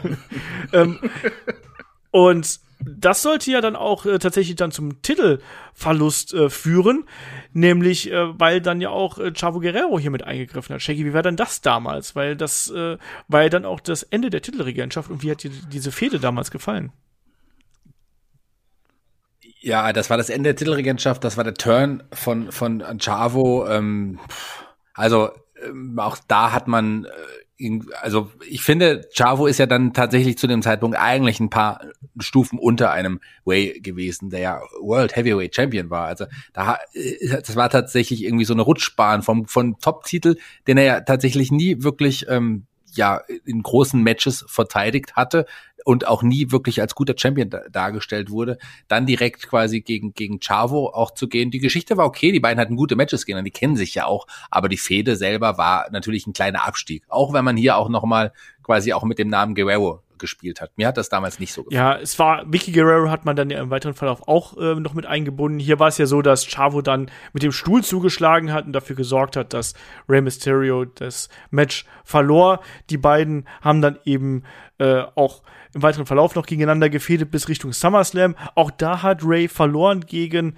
ähm, Chavo, weil Vicky Guerrero eingegriffen hat und hier dafür gesorgt hat, dass äh, Rey Mysterio vom Top Rope gerutscht ist. Und Vicky ist dann auch noch gegen äh, Rey Mysterio geturnt. Also alle hier gegen Ray und dann erst bei No Mercy hat dann Ray auch seine Revanche bekommen im False Count Anywhere Match und das Re Resultat dann daraus war ein I Quit Match, was angesetzt worden ist zwischen Chavo Guerrero und Rey Mysterio bei SmackDown und äh, hier wurde das Match so aufgebaut, dass am Ende das Knie von Rey Mysterio erneut bearbeitet wurde und man hat dann ja, Ray erneut aus äh, einer Storyline beziehungsweise aus den Shows geschrieben, weil er eben erneut eine Knie-OP brauchte. Also erneut das linke Bein, was hier angeschlagen gewesen ist und er musste dann längere Zeit pausieren, kam dann zurück, gegen Chavo Guerrero und äh, hat dann beim SummerSlam, ich mochte diese Fehde überhaupt nicht. Ich muss auch leider sagen, dass ich Chavo Guerrero, auch wenn der ein guter Wrestler ist, ich fand ihn immer stinklangweilig. Das Charisma wurde in der Familie leider sehr einseitig verteilt. Aber ich kann mich an das I Quit Match noch echt gut erinnern bei SmackDown. Und das haben die tatsächlich schön groß präsentiert. Also, das wurde einem verkauft, als wäre es der heißeste Scheiß. Und das hat auch abgeliefert. Ich fand gerade das Ende wo Chavo dann auf das Knie von Ray eingehauen hat mit dem Stuhl. Das war ultra brutal. Also, äh, das war schon wirklich gut gemacht. Und, und da hat man eigentlich zum ersten Mal so richtig das Gift in der Fehde gespürt. Und dann war sie halt erstmal eine längere Zeit unterbrochen, weil Ray eben sich operieren lassen musste. Und ja, die Spannung war dann auch nicht mehr so wirklich da, als er zurückkam. Guerrero war dann immer noch dabei, dass er quasi Ray verletzen wollte und die trafen dann in noch einem I Quit Match aufeinander und das konnte dann Ray Mysterio für sich entscheiden und hat dann quasi den Spieß umgedreht. Ähm, hat das Knie von Chavo bearbeitet, bis der eben aufgegeben hat. Na gut, zuvor hat sich Ray noch ähm, die Number One Contendership hier gesichert um die World Heavyweight Championship, indem er äh, Batista und Finlay im Triple Threat Match ähm, besiegt hat. Also hier hat man ihn dann zurückgebracht und auf jeden Fall wieder als Main Eventer eingesetzt. Problem war nur, Mensch, der damalige World Heavyweight Champion, das war ja der Great Kali. Boy, oh boy. Äh, und da gab es dann Triple Threat Match mit äh, Batista noch dabei, der das Match bei Unforgiven dann auch gewinnen konnte. Auch das nicht unbedingt so die allergeilste Zeit, wenn man ehrlich ist. Ähm, nee, aber ich war froh, dass man hier Batista in das Match noch, noch gebuckt hat, weil ursprünglich war es ja tatsächlich Way gegen Kali stimmt. angekündigt und da kam Batista noch hinzu und der letzten Endes dann auch äh, der einzig wahre äh, und richtige Sieger in diesem Fall. Ja, danach äh, folgt ja noch eine Geschichte mit Finlay, aber da, ich weiß ja, dass Chris sich da besser auskennt ich, ich weiß noch, sie haben es verkaufen wollen als Fight versus Flight, also von wegen ja hier, My name is Finlay and I love to fight gegen den rumfliegenden Luchador, haha, hm, ja, WWE manchmal, ne? da gab's dann No Contest bei No Mercy äh, und eine Double Disqualification hinterher dann noch in einem Number One Contenders Match, bis es dann eben das Stretcher Match bei Cyber Sunday gab. Ähm, wo Ray dann auch gewinnen konnte. Äh, aber ja, das, das war halt auch nichts so Richtiges. Es fühlte sich nicht groß an, obwohl Finley natürlich ein fantastischer Wrestler ist, wissen wir alle. Äh, der war ja auch nicht zu Unrecht im Kabinett von King Booker. ähm, aber ja, es, es begann so ein bisschen die Zeit, wo Ray immer so, so ein bisschen hin und her geschoben wurde und dann, dann kam mal ein größeres Programm, das kam dann hinterher ähm, äh, ja Anfang Januar 2008 dann gegen Edge, der äh, Champion war, wo Ray dann eben so ein bisschen ja der Lückenfüller war, äh, gegen den Edge dann beim Royal Rumble verteidigen sollte. Ähm, aber das war auch was, da, da war nicht so richtig Dampf hinter. Also da wusste man als Fan auch, ja, kann ein schönes Match werden gegen Edge. Gerade wo er ja auch eben die Geschichte mit Vicky und so hatte. Aber das wird Ray nie im Leben gewinnen. da war nicht mehr, ja, äh, so, so, die, die Championship-Lock war nicht mehr auf voller Fahrt, würde ich mal sagen. Ray hatte so diesen Status als Main-Eventer, den er auch wirklich nur ganz kurz hatte, weil er da immer keine guten Fäden hatte und oft verloren hatte. Der war weg. Und ähm, den hat er da auch nicht mehr so richtig wiedergekriegt, obwohl er dann ja kurzzeitig auch noch mal Champion war, kommen wir gleich zu. Äh, das war für mich so ein bisschen so die verlorenen Jahre von Rey Mysterio. Da lief nicht wirklich was. So ein bisschen 0815, sehr oft dasselbe. Da hat er mir nicht so gut gefallen. Da waren nur wenige Ausnahmen, wie eben das Match gegen Edge, wo es noch mal ging, aber ansonsten so ein bisschen rumgedümpelt irgendwie. Genau, und davor war noch Teil von Triple H's Team bei der Survivor Series. Ähm, an der Seite von Jeff Hardy, Kane und eben Triple H gegen Team Umaga auch ein geiles Team damals hier. Umaga, Big Daddy V, Finlay, Mr. Kennedy und MVP. Hm. Naja, ist als Zweiter rausgeflogen, also da auch keine große Rolle gespielt. Dann eben die Fehde mit Edge und da ist eben das Tragische auch noch, dass er sich ja da auf einer ähm, Tour verletzt hat. Ähm, ich meine, in einem Match gegen Kane, glaube ich, und das hat er dann auch in Interviews gesagt, dass er, da hat er sich den Bizeps gerissen. Er wollte irgendwie einen Whip-In gegen Kane zeigen, hat ihn quasi geschubst mit dem einen Arm äh, quasi in die Ecke äh, schieben wollen und dabei hat's geknallt und der Bizeps ist gerissen und er war dann sehr angeschlagen. Hat trotzdem noch das Match bei No Way Out bestritten, aber es hieß dann kurz Zeit später, dass operiert werden muss und eine längere Auszeit nehmen muss. Deswegen auch hier Rey Mysterio. Das hängt alles miteinander zusammen. Ne? Wir haben jetzt innerhalb kürzester Zeit von wenigen Jahren haben wir mehrere Knieverletzungen, Oberkörperverletzungen, Armverletzungen und so weiter und so fort. Das ne, da merkt man langsam, dass gerade dieser Stil doch schon sehr am Körper nagt und sehr am Körper zehrt. Und Rey Mysterio ist dann auch erstmal bis, Jan bis Januar, bis Juni 2008 äh, weg und äh, war der erste, der hier zu äh, von Raw zu SmackDown gedraftet worden ist, hat sein Debüt dann wieder äh, von Redebüt, SmackDown zu Raw. Von SmackDown zu Raw, genau. Habe ich es falsch rum gesagt? Ja. Ja, ja. ja, genau. Hat dann ja. äh, sein, sein Redebüt gefeiert gegen Santino Morella, konnte das Ding auch relativ klar gewinnen und ist dann aber auch recht fix in das Championship Scramble Match bei Unforgiven hinein äh, gebuckt worden, wo er dann in eine Fehde mit Kane auch verstrickt gewesen ist.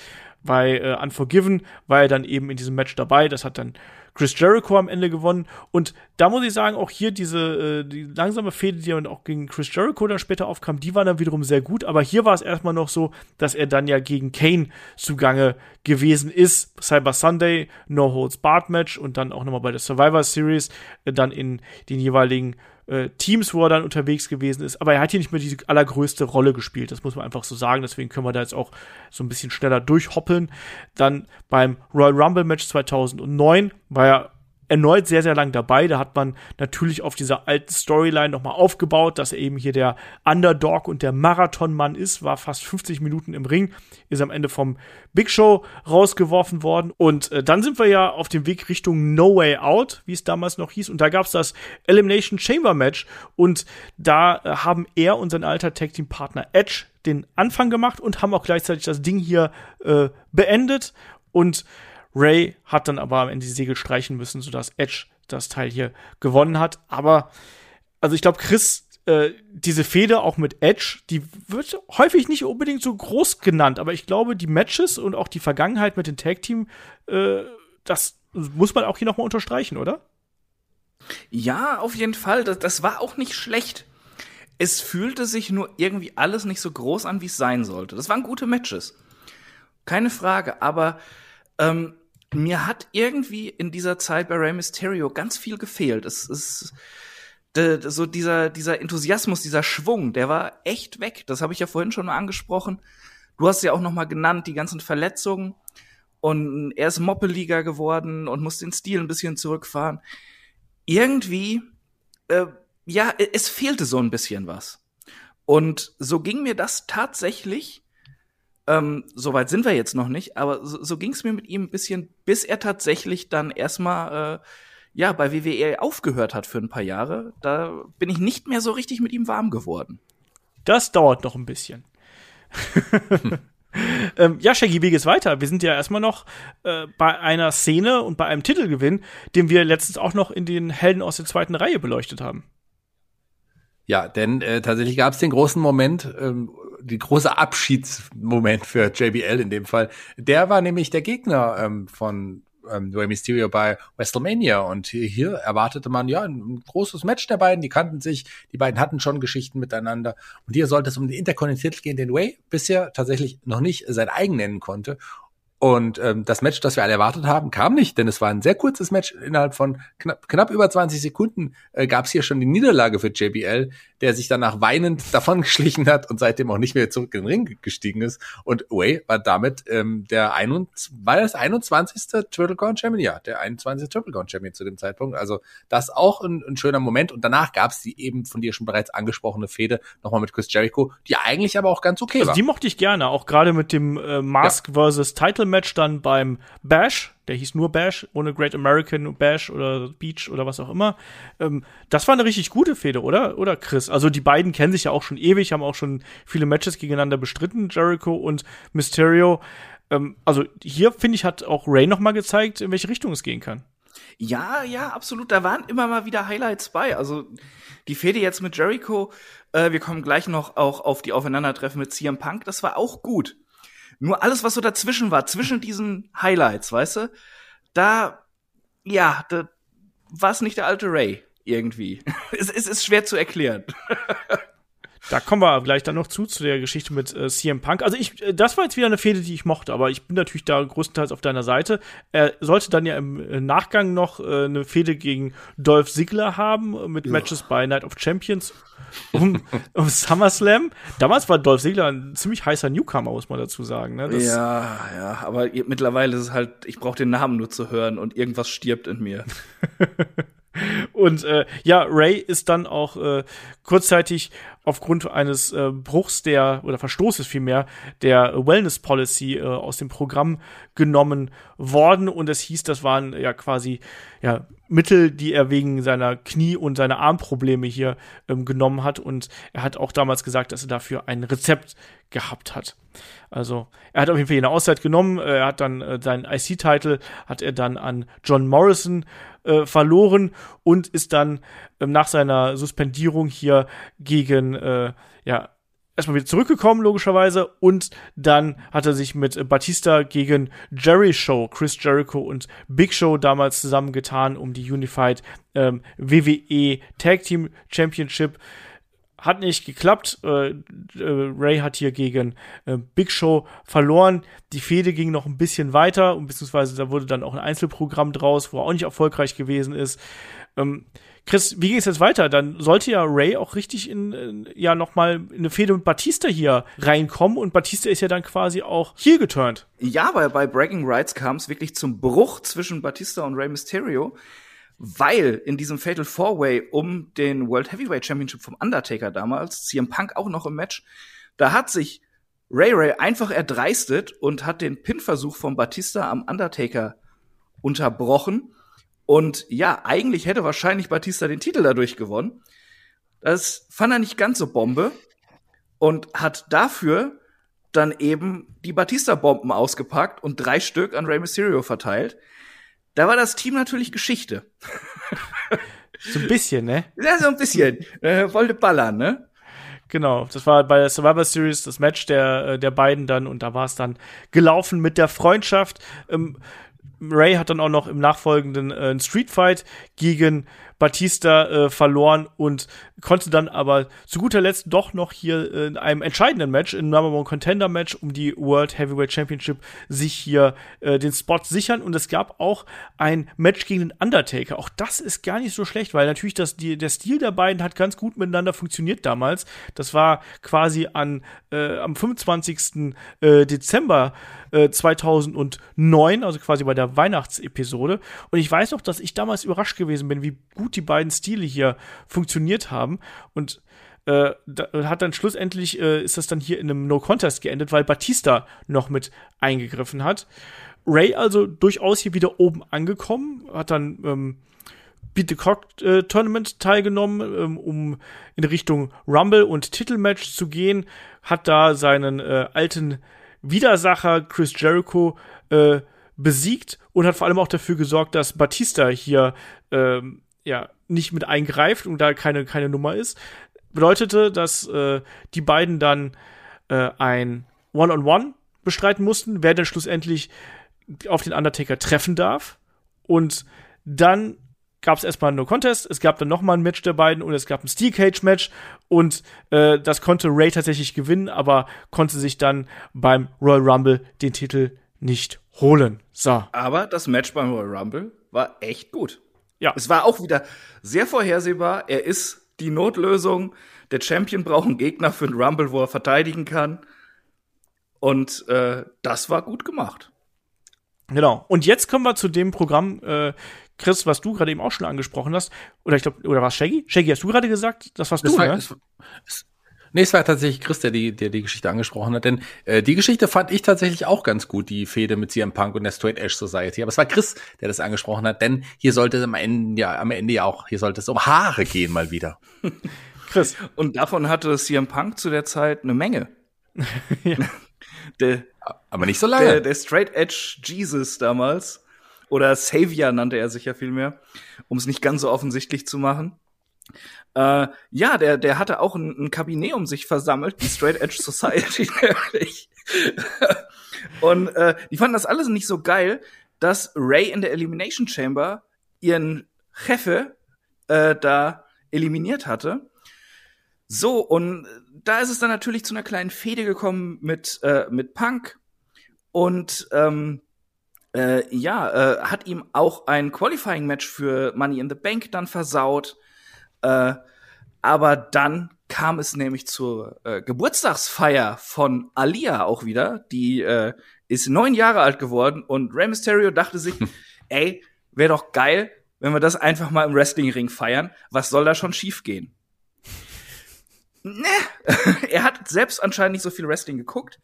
CM Punk kam, hat natürlich äh, da seine Straight Edge Savior Nummer abgezogen und Rey Mysterio schließlich zu einem Match bei WrestleMania 26 rausgefordert, was Mysterio dann später angenommen hat natürlich. Und äh, ja, sollte Rey Mysterio dieses Match verlieren, wäre er gezwungen, der Straight Edge Society beizutreten. Haben wir vielleicht auch so ein paar Parallelen zur Latin World Order, wo wir vorhin drüber gesprochen haben. So, Mysterio hat aber Punk halt besiegt und Punk war nie der beste Verlierer, wollte dann noch ein weiteres Match bei Extreme Rules und sollte Mysterio das gewinnen, müsste Punk sich den Schädel rasieren. Was er ja auch immer von seinen Lakaien im Kabinett selbst verlangt hatte. Äh, Mysterio hat das Match verloren, aber bei Over the Limit gab es dann natürlich noch ein Match zwischen den beiden, weil die Fehde, die hat noch nicht lang genug gedauert. Und da waren beide Stipulations dann dran. Sollte Punk verlieren, wird er rasiert. Sollte Ray Ray verlieren, muss er in die Straight Edge Society eintreten. Hier hat Mysterio dann aber gewonnen und Punk musste sich sein Köpfchen rasieren lassen. So sieht's aus. Das war aber auch eine richtig gute Feder. Also die, da weiß ich, dass da, da war ich äh, durchaus wieder angetan und da hat auch der Ray-Charakter in meinen Augen äh, sehr gut funktioniert und hat hier ein gutes Gegengewicht gebildet. Deswegen, also da war wieder ein bisschen Zunder drin. Ich mochte die Matches bei SmackDown, die Geschichte, ah, da waren Höhen und Tiefen. Ja, also wir kommen jetzt ohnehin auch so ein bisschen äh, erneut einem Programm, was so ein bisschen wankelmütig gewesen ist. Ne? Ray bleibt eben auch in diesem Rennen um die World Heavyweight Championship äh, drin. Es gab mehrere Matches auf dem Weg Richtung Fatal Four Way, aber vor allem gab es da eine reale Verletzung des Undertakers, der hier eigentlich für dieses Match eingeplant gewesen wäre. Storyline-mäßig hat man gesagt, Mensch, wir haben den Undertaker in einem vegetativen Zustand vorgefunden. Auch das damals sehr merkwürdig, das weiß ich noch, dass ich das ganz kurios fand. Aber am Ende war es dann eben so, dass Ray hier den Platz eingenommen hat und dann auch das Ding gewinnen konnte. Er ist World Heavyweight Champion zum zweiten Mal geworden. Bei äh, Money in the Bank sollte Ray seinen Titel gegen Jack Swagger verteidigen. Aber da war es dann so, dass Kane am gleichen Abend sich ja hier den Koffer holen konnte und der hat dann auch gleich am selben Abend eingecasht und sich hier so den Titel holen können. Und Kane war ja dann auch auf der Suche nach dem Täter, der hier ja seinen Bruder quasi in diesen Zustand gebracht hat und hat sich ausgerechnet ja den armen Ray ausgesucht. Aber natürlich war es am Ende selber. Ha, war es eine Überraschung. Äh, komplizierte Geschichte. Und ja, Chris, dann äh, gab es dann noch einen Neuankömmling bei äh, WWE namens Alberto Del Rio, der hier auch noch in eine Fehde mit Rey Mysterio reinrutschte. Ja, ja, äh, kann ich mich auch noch so halb dran erinnern, muss ich sagen. Ich habe versucht, vieles von Alberto Del Rio zu verdrängen. Aber äh, ich muss schon zugeben, dass gerade seine Anfangszeit bärenstark war bei SmackDown. Und äh, ja, äh, Mysterio hat gegen den Debütanten Del Rio direkt einfach mal per Submission verloren. Und damit auch Del Rio sofort auch ein bisschen höher auf der Card platziert, würde ich mal sagen. Also er hat ihm wirklich Glaubwürdigkeit gegeben und ähm, ja, das äh, ging dann halt auch so weit sogar, dass Del Rio dann ihn auch noch weiter attackiert hat nach dem Match und so konnte Mysterio halt auch mal wieder für einen Monat aus dem TV geschrieben werden. Vermutlich auch, um da ein paar kleinere Sachen wieder auszukurieren.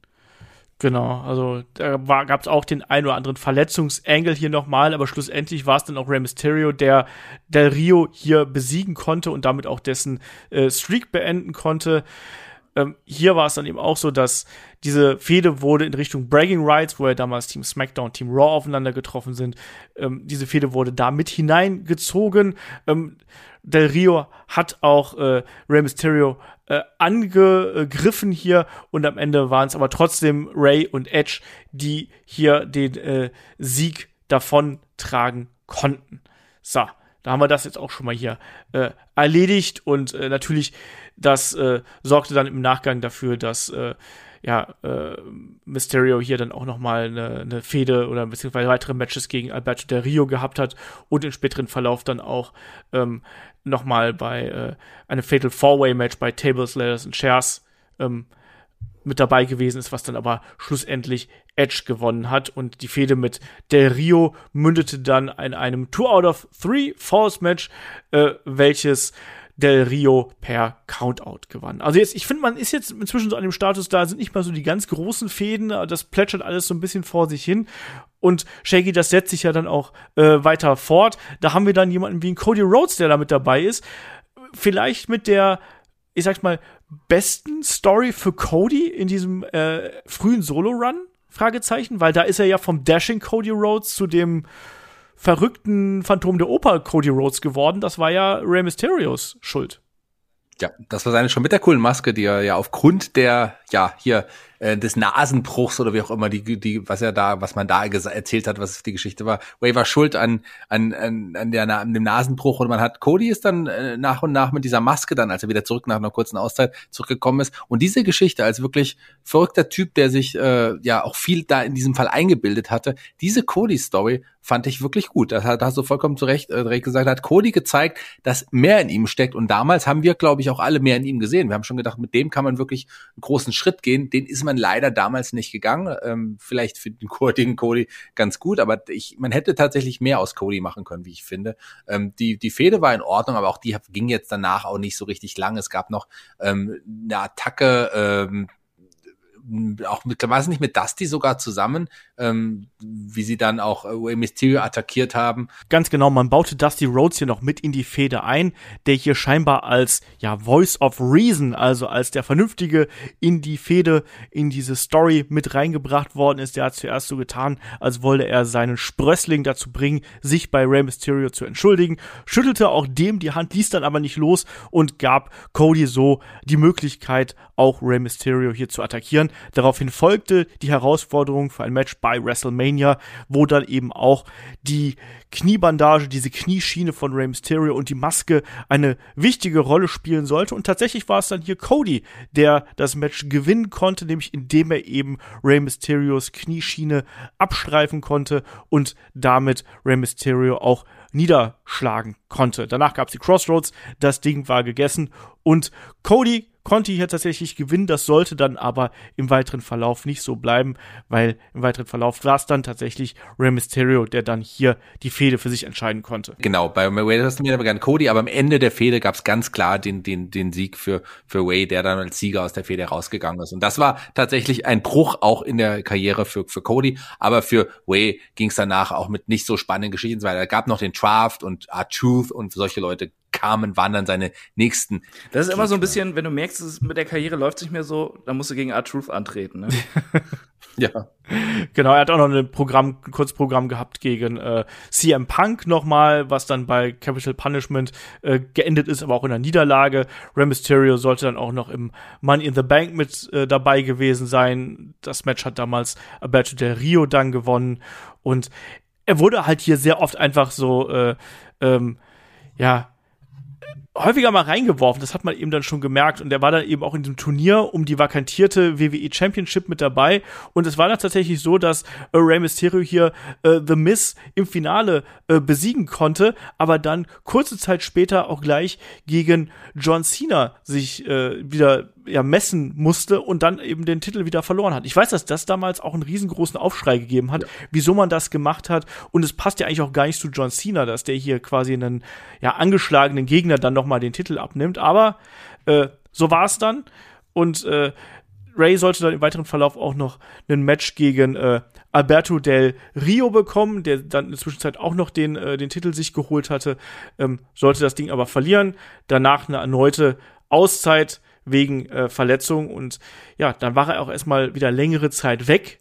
Als er dann im April 2002 zurückkam, ähm, nach einer weiteren Suspendierung, äh, ne, nochmal.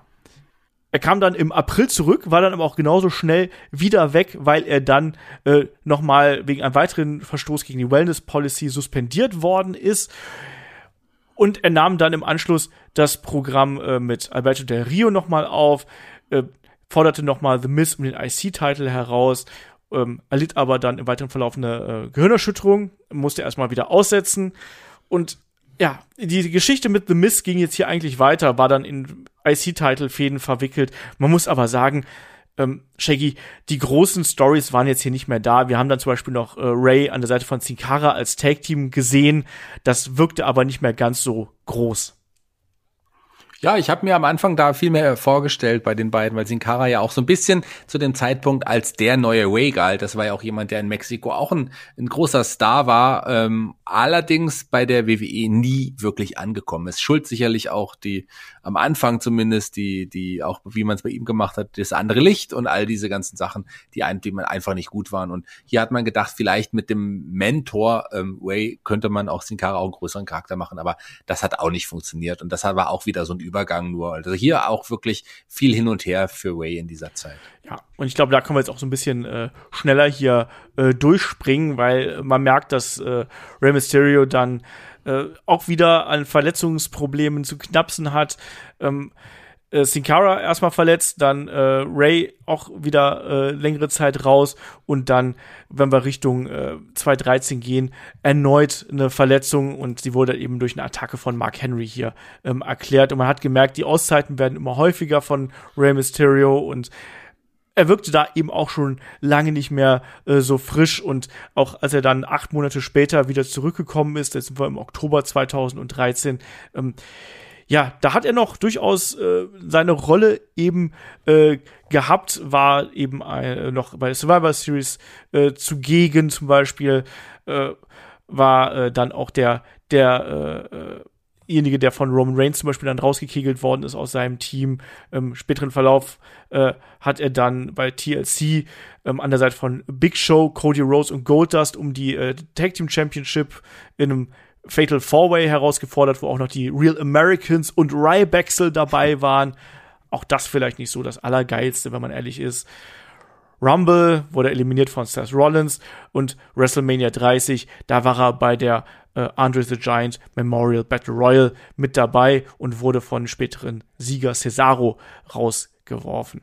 So, es gab noch eine kurzes, äh, kurze Geschichte mit ähm, Bad News Barrett und dann eine erneute Verletzung, diesmal am Handgelenk. Und ja, Chris, das war's dann auch jetzt eigentlich erstmal für diesen ersten langen WWE-Run. 13 Jahre hat er gedauert bei Rey Mysterio. Ist eine Menge auf jeden Fall.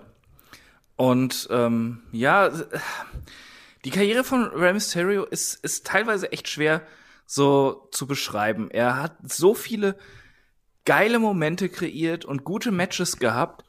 Und trotzdem wirkte er sehr oft so wie so ein Lückenfüller und man wusste nicht so richtig, wo wollen sie mit ihm hin? Ist er jetzt nur mal kurz im Main Event, weil sie da äh, jemanden brauchen, der, der mal kurz äh, ja als Übergang für den Champion da sich hinlegt, äh, spielt er wirklich eine, äh, eine große Rolle.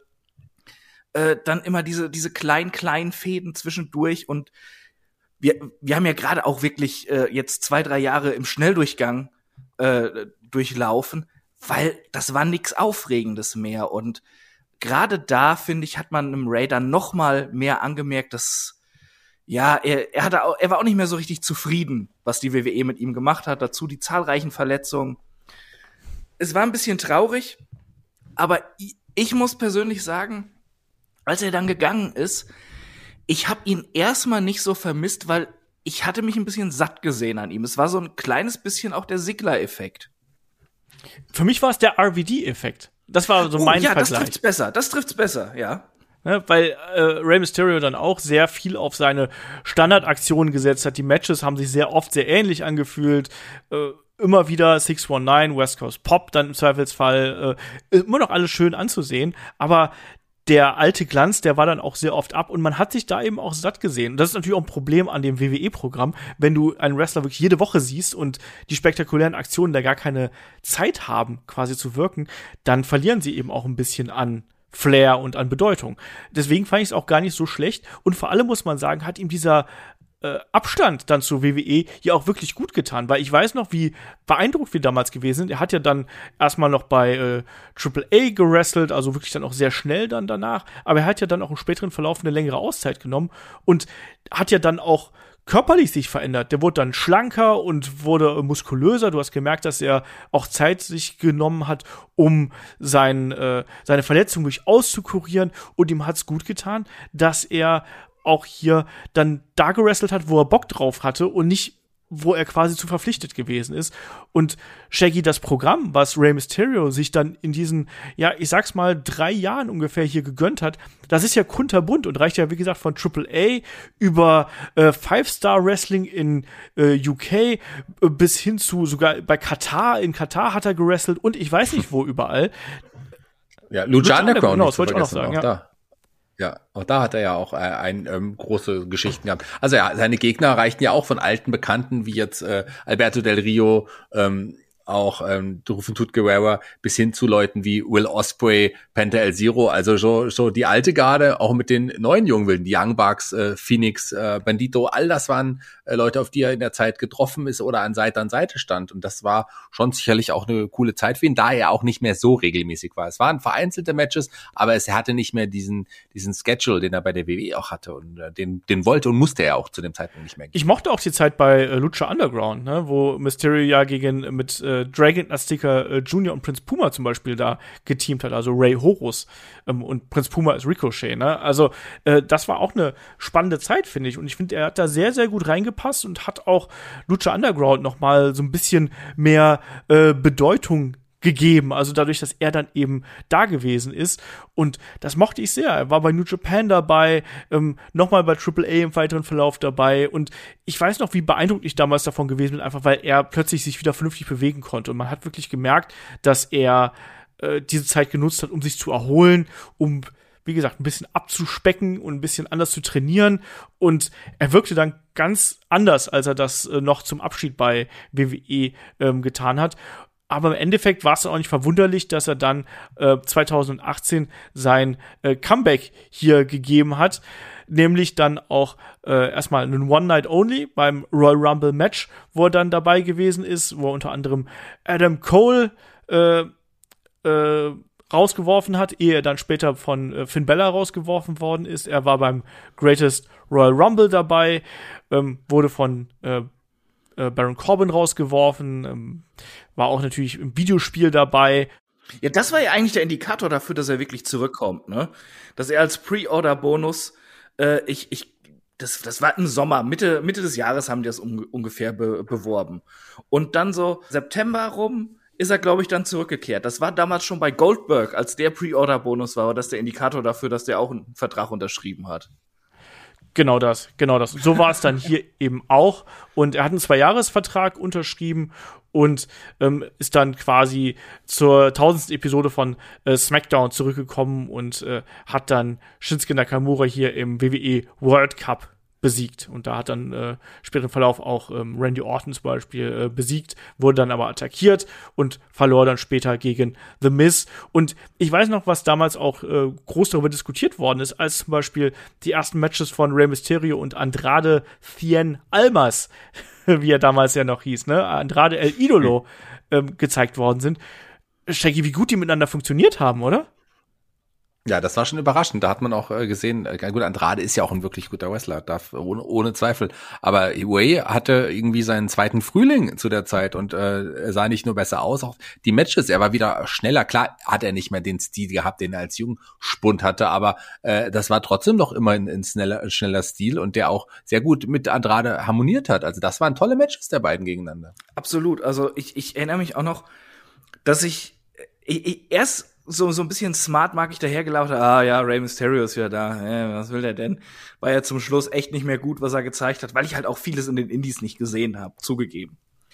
Ähm, und dann war er wieder da und der hat mich echt sowas von überzeugt, was der da abgerissen hat.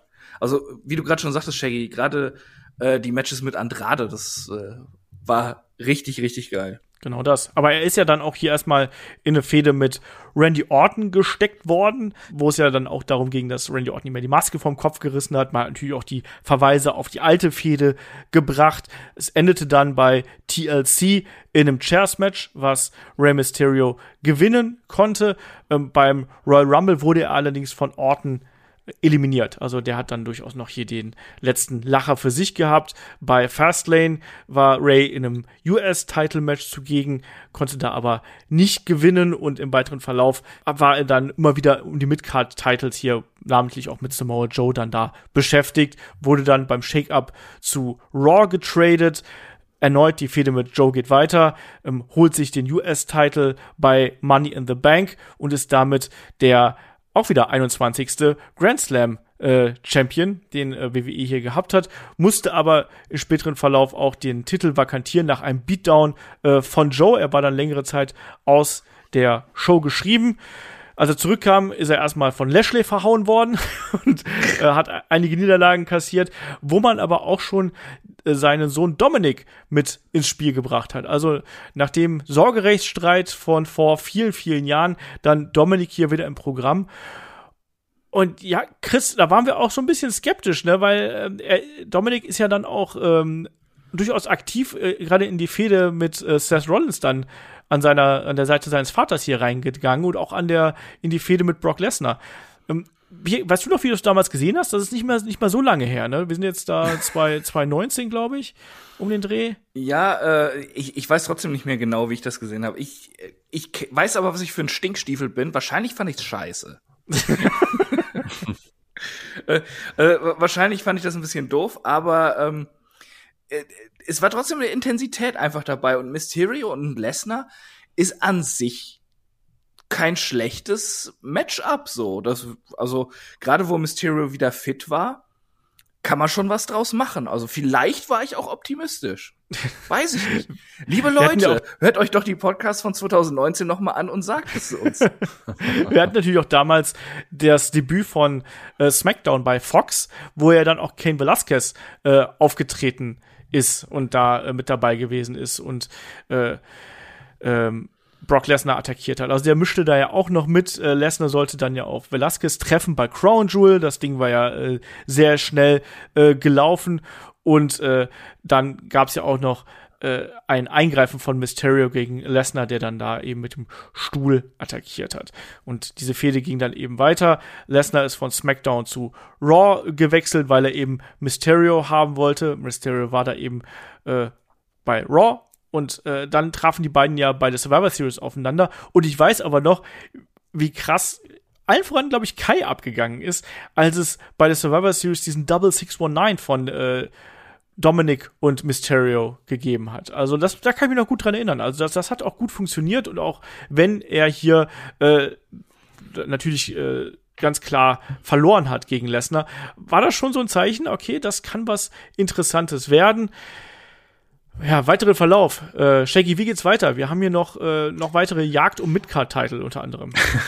ja, erstmal noch, äh, hatte man noch was ganz anderes Schlimmes, aber das würde ich gleich gerne nochmal ansprechen. Aber ich würde ganz noch mal kurz auf den jungen Dominik in diesem Fall nochmal zu sprechen zu kommen, weil in der, in dieser Zeit mochte ich äh, Dominic Mysterio tatsächlich, äh, dachte, in dem könnte einiges stecken. Der hat vielleicht ein bisschen das Talent seines Vaters geerbt äh, hat er vielleicht auch, aber ähm, der, der mittlerweile interessiert er mich noch nur noch null. Das würde ich vielleicht jetzt schon mal hervorheben. Aber ähm, es, äh, es ging danach nochmal in Richtung United States Titel, aber äh, äh, das Match gegen AJ Styles war auch ein tolles Match, muss man sagen. Das, äh, mir, mir hat das äh, ähm, Spaß gemacht. Aber was danach folgte, war die unsägliche Geschichte. Wir hatten sich ja jetzt schon mal zwischendrin äh, schon mal erwähnt und auch schon mal aufeinander getroffen. Seth Rollins, diese, diese Geschichte hier, ähm, die ja dann in, pff, darf ich sagen? Was?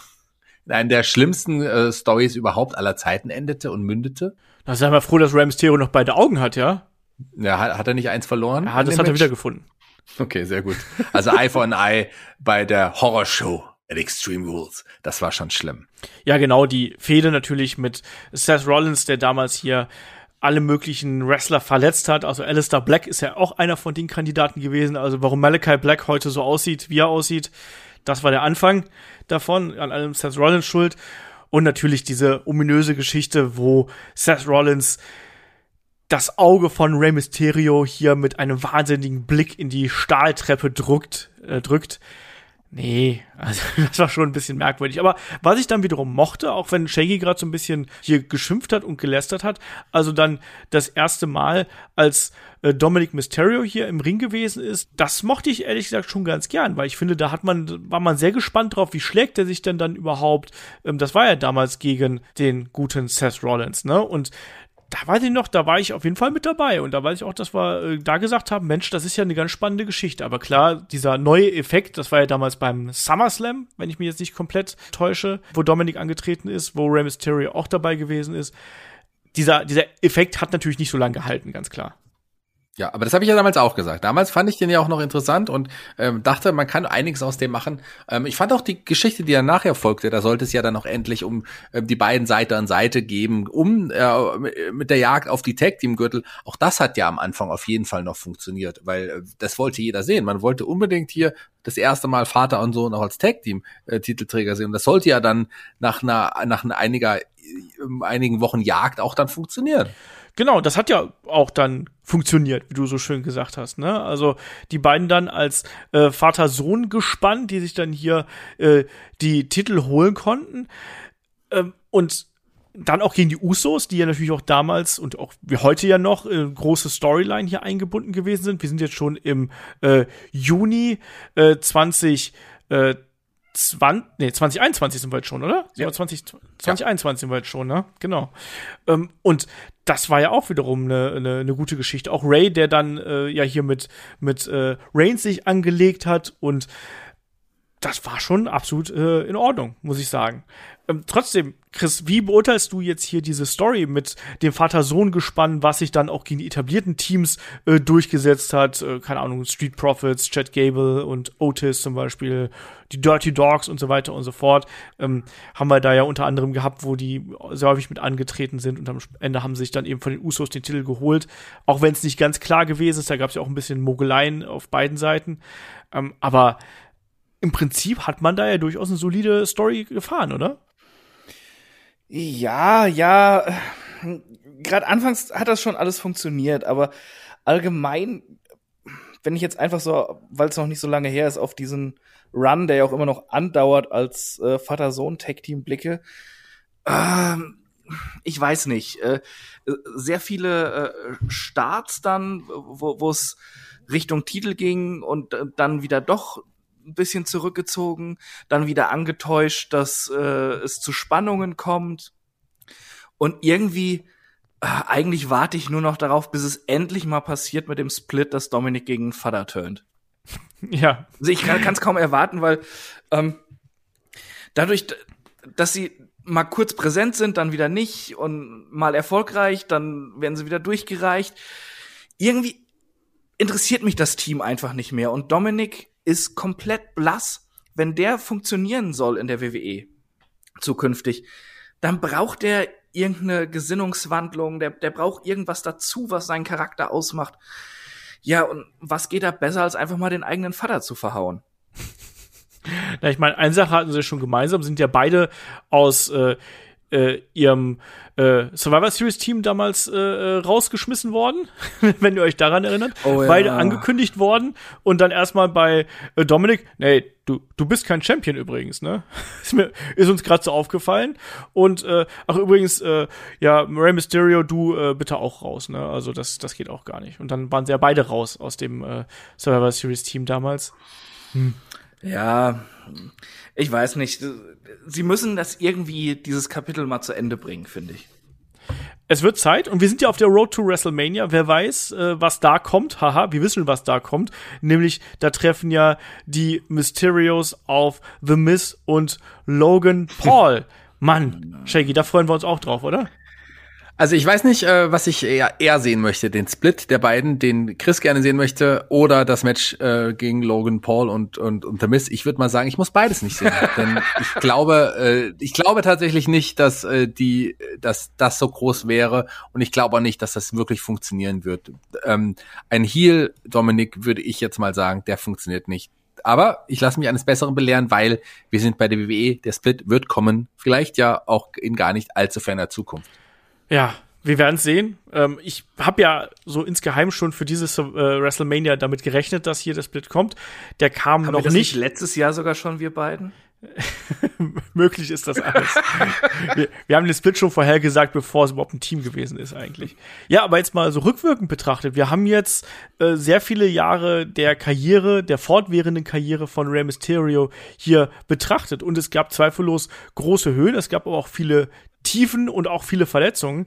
Äh, Chris, wo würdest du denn hier die Karriere eines Rey Mysterio einsortieren in den Wrestling-Annalen? Rey Mysterio ist immer beeindruckend gewesen, sehr innovativ und ich glaube, er hat sehr, sehr, sehr viele junge Wrestler beeinflusst bei dem Stil, den sie fahren oder überhaupt dazu gekriegt, sich fürs Wrestling zu begeistern und überhaupt, er hatte viele interessante Fäden, äh, geile Matches, große Momente, natürlich äh, auch tragische Sachen eben wie, die ganzen Verletzungen oder auch, dass sein, sein World Title Run, sein erster, eigentlich nur darauf basiert hat, dass da sein bester äh, Kumpel gestorben war. Das ist sehr traurig. Aber allgemein, Rey Mysterio ist auch so eine, so eine sehr positive, authentische Person, die das Wrestling im Herzen trägt und einfach einen revolutionären Stil gefahren hat in den, und in den Mainstream gebracht hat.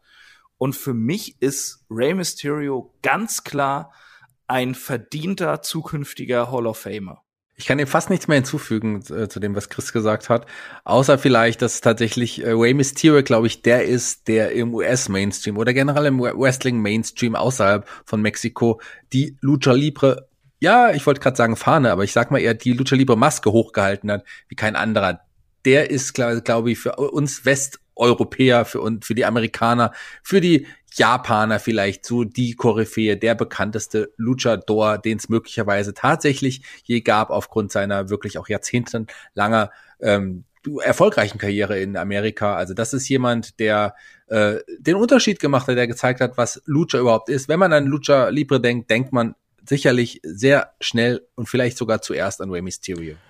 Wir haben zurückgeblickt auf 30 Jahre Ray Mysterio, Klammer auf Junior, und wir haben hier wirklich einige tolle Fäden auf jeden Fall Revue passieren lassen. Egal, ob es jetzt die große Zeit bei der WCW gewesen ist, wo er gerade sich mit Leuten wie äh, Dean Malenko und Eddie Guerrero die großen Matches geliefert hat, die Zeiten bei WWE mit dem Höhepunkt sicherlich dem World Title Run, dem Rumble-Sieg, aber auch anderen Fäden, auch Midcard-Fäden gegen Chris Jericho, gegen CM Punk und gegen einige andere, äh, die wir hier gesehen haben.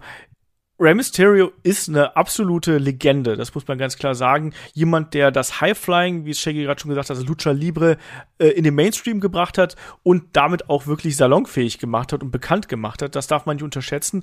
Obendrein natürlich auch, ja, ein toller Botschafter eigentlich, auch gerade für äh, diesen Stil und auch mit der Art und Weise, wie er sich präsentiert. Jemand, der äh, da auch für viele eine Identifikationsfigur ist, gerade auch für viele Fans aus dem lateinamerikanischen Markt. Jemand ist, mit dem man sich identifizieren kann. Auch sowas ist natürlich extrem wichtig. Also im Endeffekt alle Promotions gerade, also namentlich AEW und WWE, suchen ja wirklich nach dieser einen Persönlichkeit, die das abdecken kann. Ne? Und bis jetzt hat es da noch niemanden gegeben.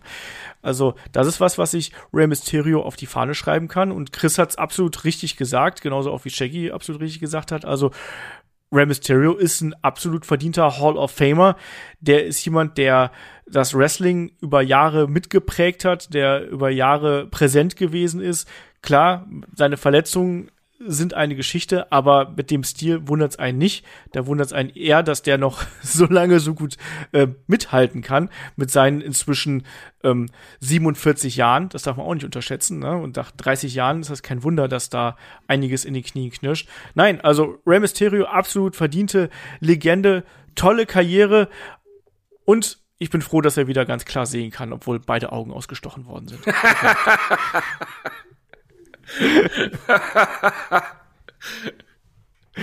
so, äh, ich glaube, damit sind wir dann auch am Ende unseres Personality Podcasts zu Rey Mysterio Jr. angekommen. Wir bedanken uns natürlich an der Stelle nochmal für unseren Sponsor für diese Episode, für unseren Partner und das ist 2K Games mit WWE 2K22. Das Spiel erscheint, wie gesagt, am 11.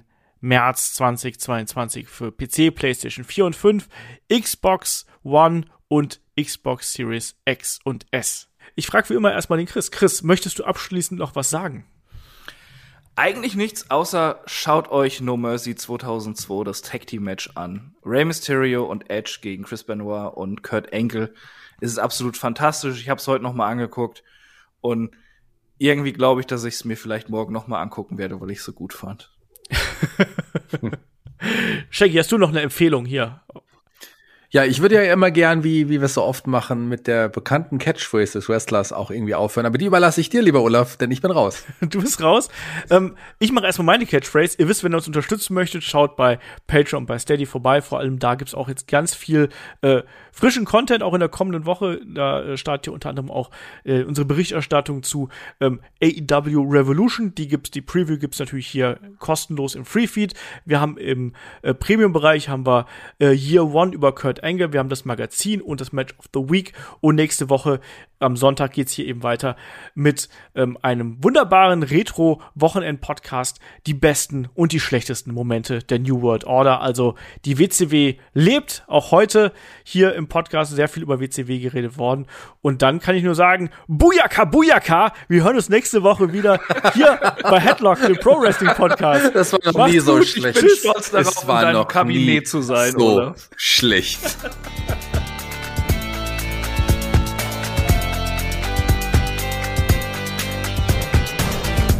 Headlock, der Pro Wrestling Podcast.